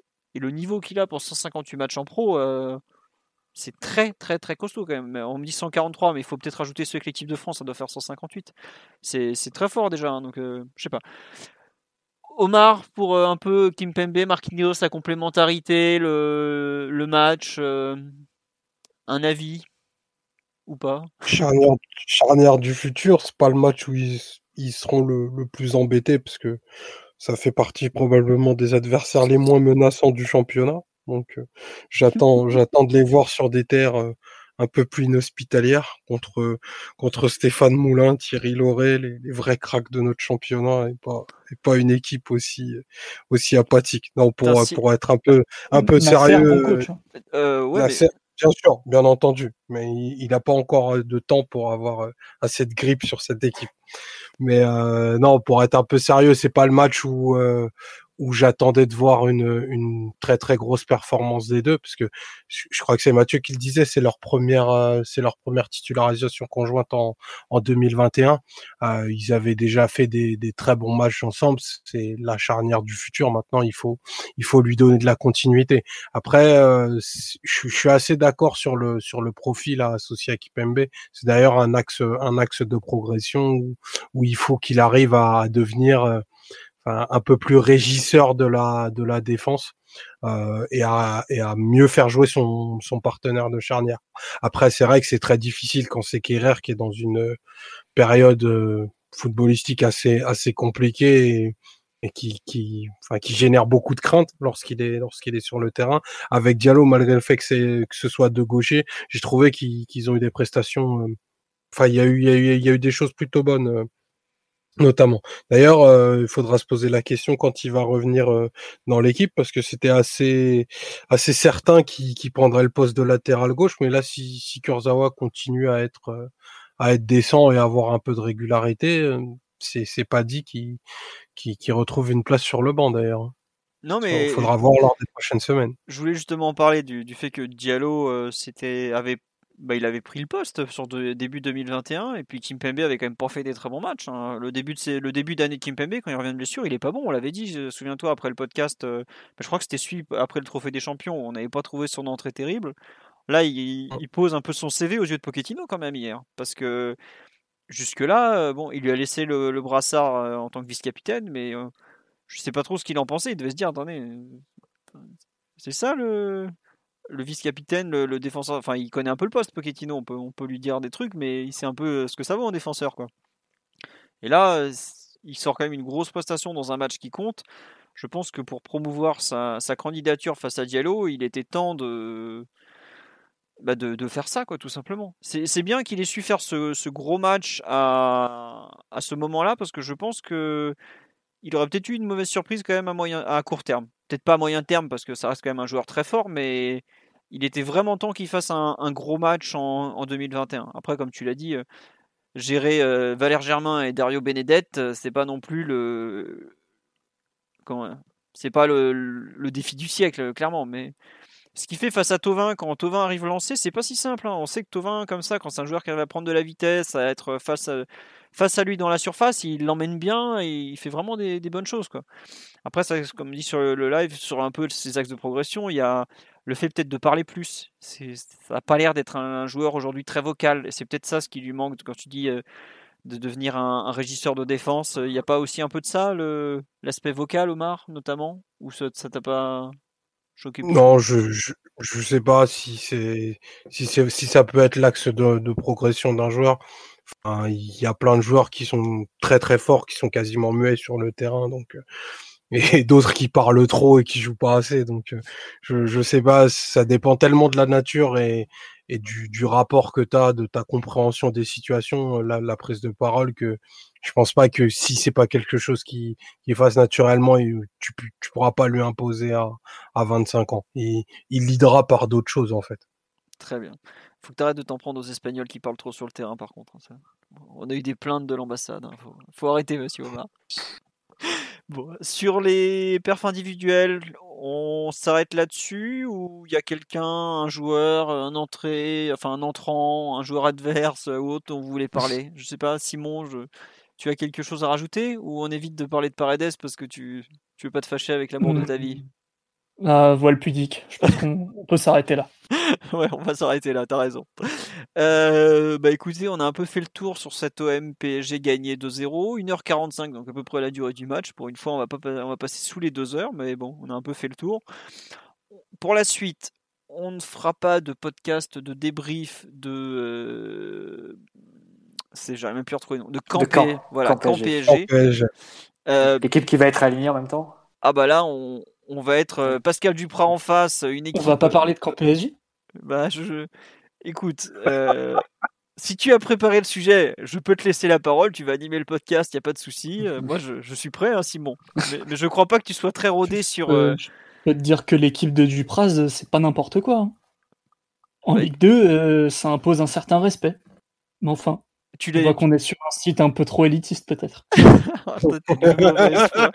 alors que tout le monde sait que le but, c'est de se faire éliminer pour avoir que le championnat et avec des champions à jouer. Ça, ça suffit. je pense que même hein. si on est déterminé, peut nous éliminer. Hein. Je... il doit nous éliminer. Il faut, il faut se faire éliminer. Mathieu qui est sans pitié. Mais virez-nous, virez-nous, messieurs. La, la, gestion froide, pleine de tableaux croisés dynamiques de Mathieu passera pas dans ce podcast. Bah Simone, qui se fait sortir par une des deux, ça lui va bien. Hein, le... Bah là, il est en train de mener là, Mathieu. Hein, mais là, bah, justement, justement, il a plus la, la Copa à gérer depuis quelques semaines. Ah oui, oui, t'as euh, raison. Oui, là, c'est la Liga ce soir. Mais non, plus sérieusement, c'est vrai que c'est dommage d'en arriver là parce que on prend l'exemple de la saison 2014-2015 avec un effectif super court des, des, des, remplaçants qui étaient loin du niveau des titulaires. On avait du, du Chantom, Camara, euh, Van Der Ville en dépression, Lucas etc. Cabaye aussi. Le pauvre Van Der Ville qui euh, prend une balle perdue alors qu'il est vraiment en dépression maintenant au passage. Ah oui, c'est vrai en plus. je m'excuse, je l'ai pas fait exprès en plus. Mais euh, c'est. Euh... Non, non, je rigole pas avec ça. Mais le... pour le coup, la... cette période-là, en 2014-2015, on avait euh, réussi à aller jusqu'au bout dans toutes les, compétitions, dans toutes les compétitions, d'éliminer Chelsea en huitième, de gagner les deux coupes. Il y avait une deuxième coupe à ce moment-là. Et, euh, et là, tu te dis, ça, paraît, ça paraît être le bout du monde pour le PSG de gagner le titre, de gagner la coupe et de, de sortir le Barça en même temps. Quoi. À la limite, il faudrait, faire faudrait faire une croix sur un objectif et, et presque avec la coupe, là, j'ai la joué qu'avec les remplaçants dans le but de les, de le voir, de les voir moins, le moins possible sur les autres matchs. Parce que le niveau baisse trop. Euh, mais Mathieu, le niveau baisse trop quand tu quand t'as pas un de tes cadres sur le terrain. Ouais, mais on a trop de joueurs qu'on doit relancer. Euh, pour moi, euh, tu vois, on dit la Coupe de France, en a fait. hors de question, monsieur. Respectez l'histoire du Paris Saint-Germain. La Coupe de France est un, une coupe à laquelle le club est très lié et j'espère qu'il la respectera toujours. Mais tu as des joueurs. Je, tout à l'heure, là, on en a parlé. Rafinha, il doit jouer. Draxler, il doit jouer. Qui n'y doit jouer euh, bah, Tu vas jouer avec Sarabia, Rafinha, Draxler, Kim qui doivent cumuler, doivent, doivent, euh, voilà. doivent mais avoir peu importe. trois matchs depuis 2020, ça va être. Ça va Je être crois que. Pascal est pas très impressionné. hein. Ouais, mais Pascal, il est gentil, mais je crois qu'il est dixième de Ligue 2, donc euh, bon. euh, Son, son 4-1-4-1 avec JCP devant la défense est du plus bel effet. Moi, je, ce sera, ce sera pas un match facile. Il a pris le match très au sérieux vu qu'ils sont même passés en 5-2-3 sur les deux derniers, derniers matchs, je crois. Alors, non, en fait, faut, faut sachiez quelque chose, c'est que Simon, il fait le malin avec la Ligue 2, mais c'est, ça fait euh, trois mois qu'il regarde, alors que Omar, lui, dit depuis à peu près cinq ans que c'est génial. Donc, n'écoutez pas le, ça pi- prend du temps, l'éducation, c'est comme ça. hein. n'écoutez Ouais, pas c'est le, ça. le pitre parédécien, là, comme on va l'appeler. Écoutez que, euh, ce que lui dit Omar, surtout. Bref. Non, on nous signale effectivement le petit Le Penant côté Canet, qui visiblement est un bon joueur. Je sais pas, euh, Omar ou Simon, si vous le connaissez. Moi, j'avoue que la Ligue 2, j'ai pas le temps de regarder. hein. Un bon joueur, mais bon jeune. On a, on a confiance en El Mago Johan Cour qui fera forcément un grand match. Alors, euh, ancien euh, co-meilleur passeur de Ligue 1 euh, l'an passé quand il était à Brest, il, était en Ah. ou la première année que Brest est monté, je sais plus, mais en tout cas il y a un moment il était dans la course pour le, le titre de meilleur passeur de Ligue 1, 8 passes D ou un truc dans le genre, donc un certain talent quand même. Joueur exceptionnel. Bon, Euh, non, mais c'est vrai qu'on nous demande une idée de la compo alignée, bah, on peut la faire en vitesse. Bon, ça sera forcément Rico dans les buts. Euh, C'est sûr ça? Oh, bah oui, euh, quand même. Francky, euh, Francky vite. je, sais- je, je sais pas, non, mais je, je pose la question. Faut, c'est Le Tellier a l'air de bien s'entendre avec les cadres. hein. Ouais, mais le- Voilà, le, le Tellier, il est très pote avec IPMB, il peut, il peut rendre des services aussi. Hein. Qui, Rico, faut qu'il se repose, je pense. qu'est-ce que j'ai dit sur les a- Espagnols, on en- on- on a pas parlé, mais enfin, Ah, on a des- on a des preuves. hein.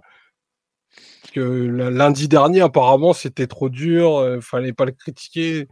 Enfin, il a encore fait un bon match de merde hier. Désolé de le dire comme ça, mais il n'y a pas d'autre mot, quoi. Écoute, euh, Serge Rich n'est pas dans la meilleure période de sa vie. Bon, on va pas, on va pas tirer sur l'ambulance. mais bon, je- on m'a dit que j'avais été trop dur dans les perfs individuels du site sur lui, mais moi je vois le, le moment où il tombe sur le ballon, il le relâche. Heureusement que c'est Valère Germain. J'étais là genre, Euh, que fais-tu?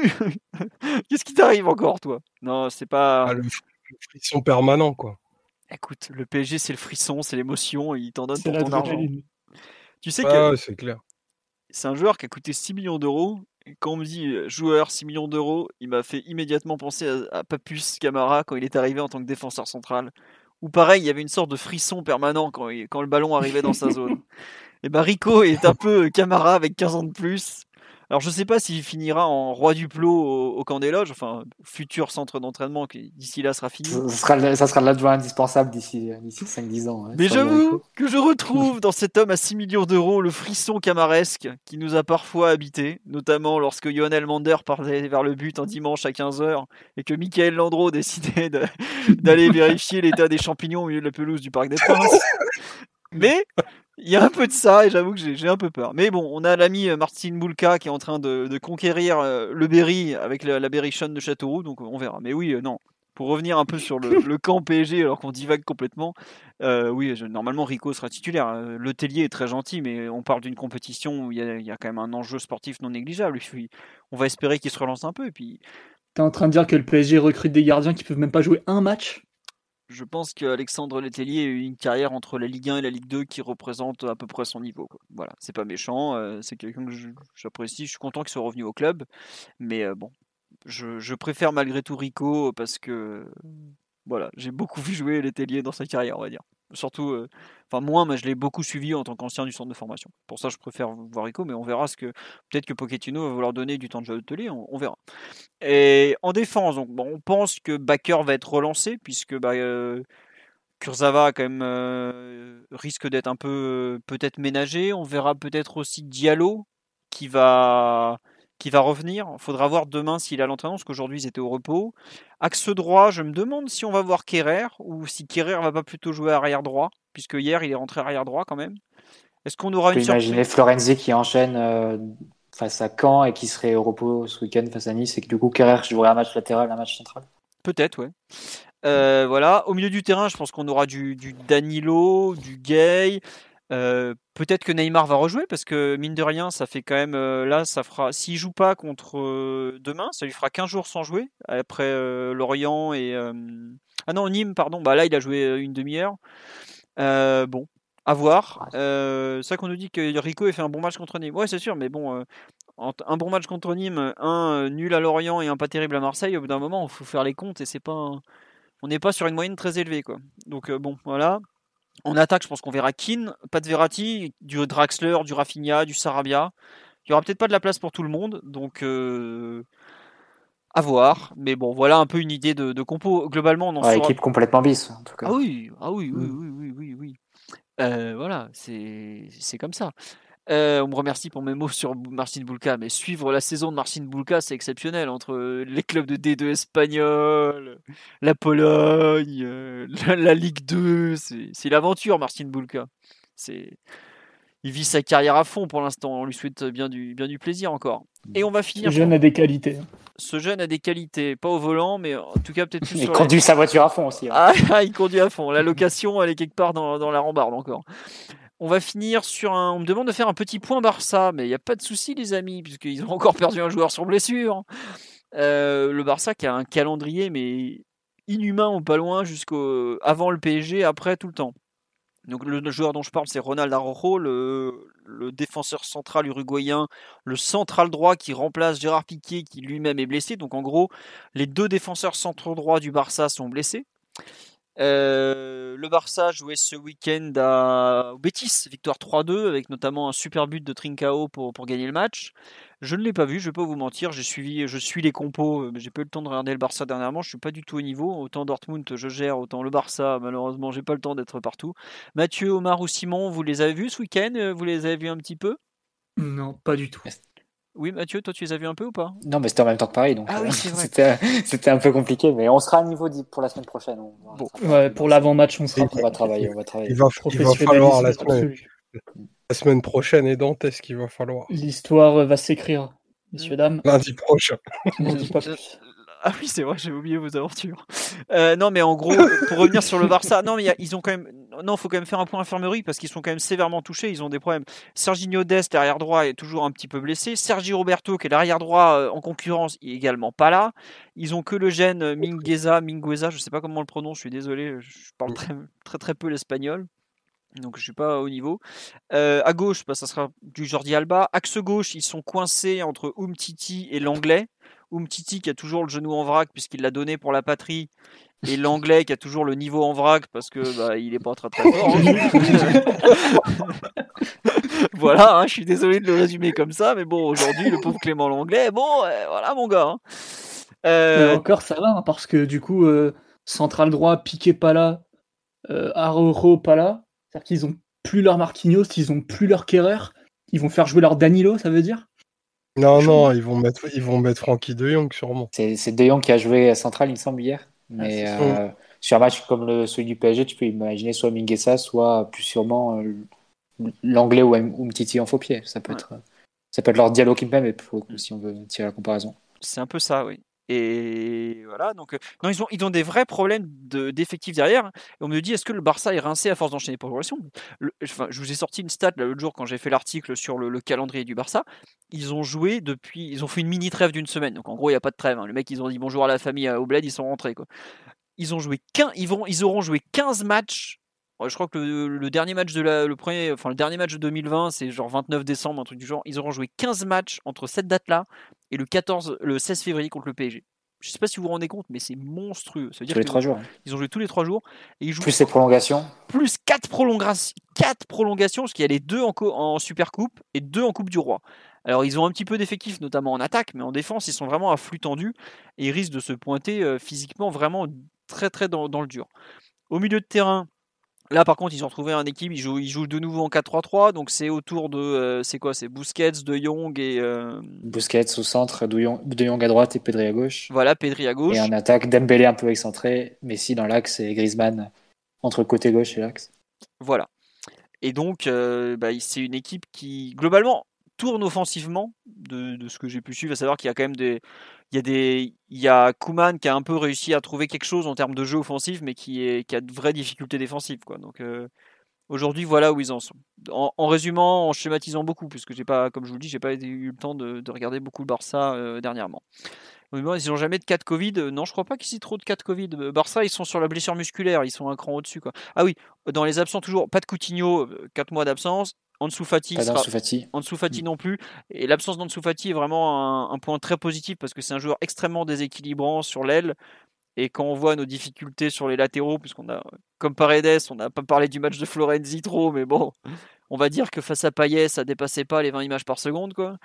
Euh, ça, ça aurait pu être un, un, un défi défensif à gérer très compliqué. Voilà on a un peu fait le, point sur le, sur le, PSG, les adversaires et tout ça. Effectivement, petit point féminine. Merci de m'aider sur le live, Erich. Euh, deux matchs de suite contre Fleury, Coupe de France championnat, deux victoires, 0-2, 5-0. Enfin, 2-0, 5-0. À chaque fois, c'était sur le terrain de Fleury. Donc euh, tout va bien pour le PSG. Je, au classement, si je me trompe pas, elles sont toujours premières puisque bah, elles, ont, elles ont tout gagné depuis la victoire contre Lyon qui leur avait permis de, permis de repasser en tête. Et en Ligue des Champions, ça va arriver bientôt. Je me souviens plus contre qui on joue, je m'excuse. Donc voilà. Euh, chez les jeunes, toujours pas de match. Le centre de formation a carrément été fermé à cause des trop nombreux cas de Covid. Et les U19 devaient jouer contre les U18 en Match amical jeudi, ça a été annulé. Je crois que c'est Dijon qui va affronter l'équipe de France U18 finalement, parce que nos joueurs sont, sont pas dispo. Puis euh, globalement, bah, les U19, ils n'ont pas joué depuis une éternité. Contre le CVFC, la Youth League, c'est le 2 ou 3 mars. Je sais pas trop quelle équipe on va pouvoir envoyer. Voilà, on est bon, on a fait le tour. Euh, qu'est-ce qu'il y avait d'autre à signaler? Bah, Je crois rien d'autre. Euh, Rouge et Bleu se vend toujours assez bien, donc je vous remercie toujours autant. Là, normalement, la réédition a dû arriver là, dans, chez, les, chez ceux qui ne l'avaient plus. Euh, le Tipeee, on vous remercie encore. Les likes, n'hésitez pas à en mettre, à faire connaître le, podcast à vos amis. Je vois que je me suis trompé sur la date du podcast, donc tout va bien. On était bien le 8 février et pas le 1er. Comme je l'ai dit tout à l'heure, on fera pas de podcast de débrief de camp PSG non seulement parce que l'équipe a lancé, on vient de vous la donner, elle fait pas rêver, mais surtout parce qu'on n'a pas forcément bah, le temps et puis euh, l'envie non plus sur un match pareil. On sera en revanche là lundi prochain. Alors, euh, je sais même pas moi-même qui, est au qui est au programme puisque euh, Omar, Simon et Mathieu. Soyez là, soyez là. Voilà. une personne exceptionnelle. Soyez présent. Bon, je je suis pas moi-même au courant, je vous le dis tout de suite, donc je sais pas ce qu'il vous réserve. Hein. T'as qu'à lire tes messages. Ah oui, c'est vrai, si, si, si, si c'est vrai. Tu me l'as dit en plus l'autre jour. Ah oui, non, exceptionnel. Vraiment exceptionnel. Voilà, écoutez, euh, encore merci pour votre fidélité. Vous êtes encore plus de 300 là à nous écouter euh, parler de trucs qui sont très éloignés du thème principal. Ça a été un, grand plaisir comme toutes les semaines. Et on vous dit donc à lundi prochain. D'ici là, il y aura plein d'articles sur le site et tout. Donc euh, voilà, tout va bien. Et puis donc, bonne soirée à tous. À très bientôt. Bonne soirée. Lundi prochain. Prenez votre soirée. Bonne nuit, bisous. Bisous, tu as raison, Simon. Ciao, ciao tout le monde. Normally, being a little extra can be a bit much, but when it comes to healthcare, it pays to be extra. And United Healthcare makes it easy with Health Protector Guard fixed indemnity insurance plans. Underwritten by Golden Rule Insurance Company, they supplement your primary plan, helping you manage out of pocket costs without the usual requirements and restrictions like deductibles and enrollment periods. So when it comes to covering your medical bills, you can feel good about being a little extra. Visit uh1.com to find the Health Protector Guard plan for you.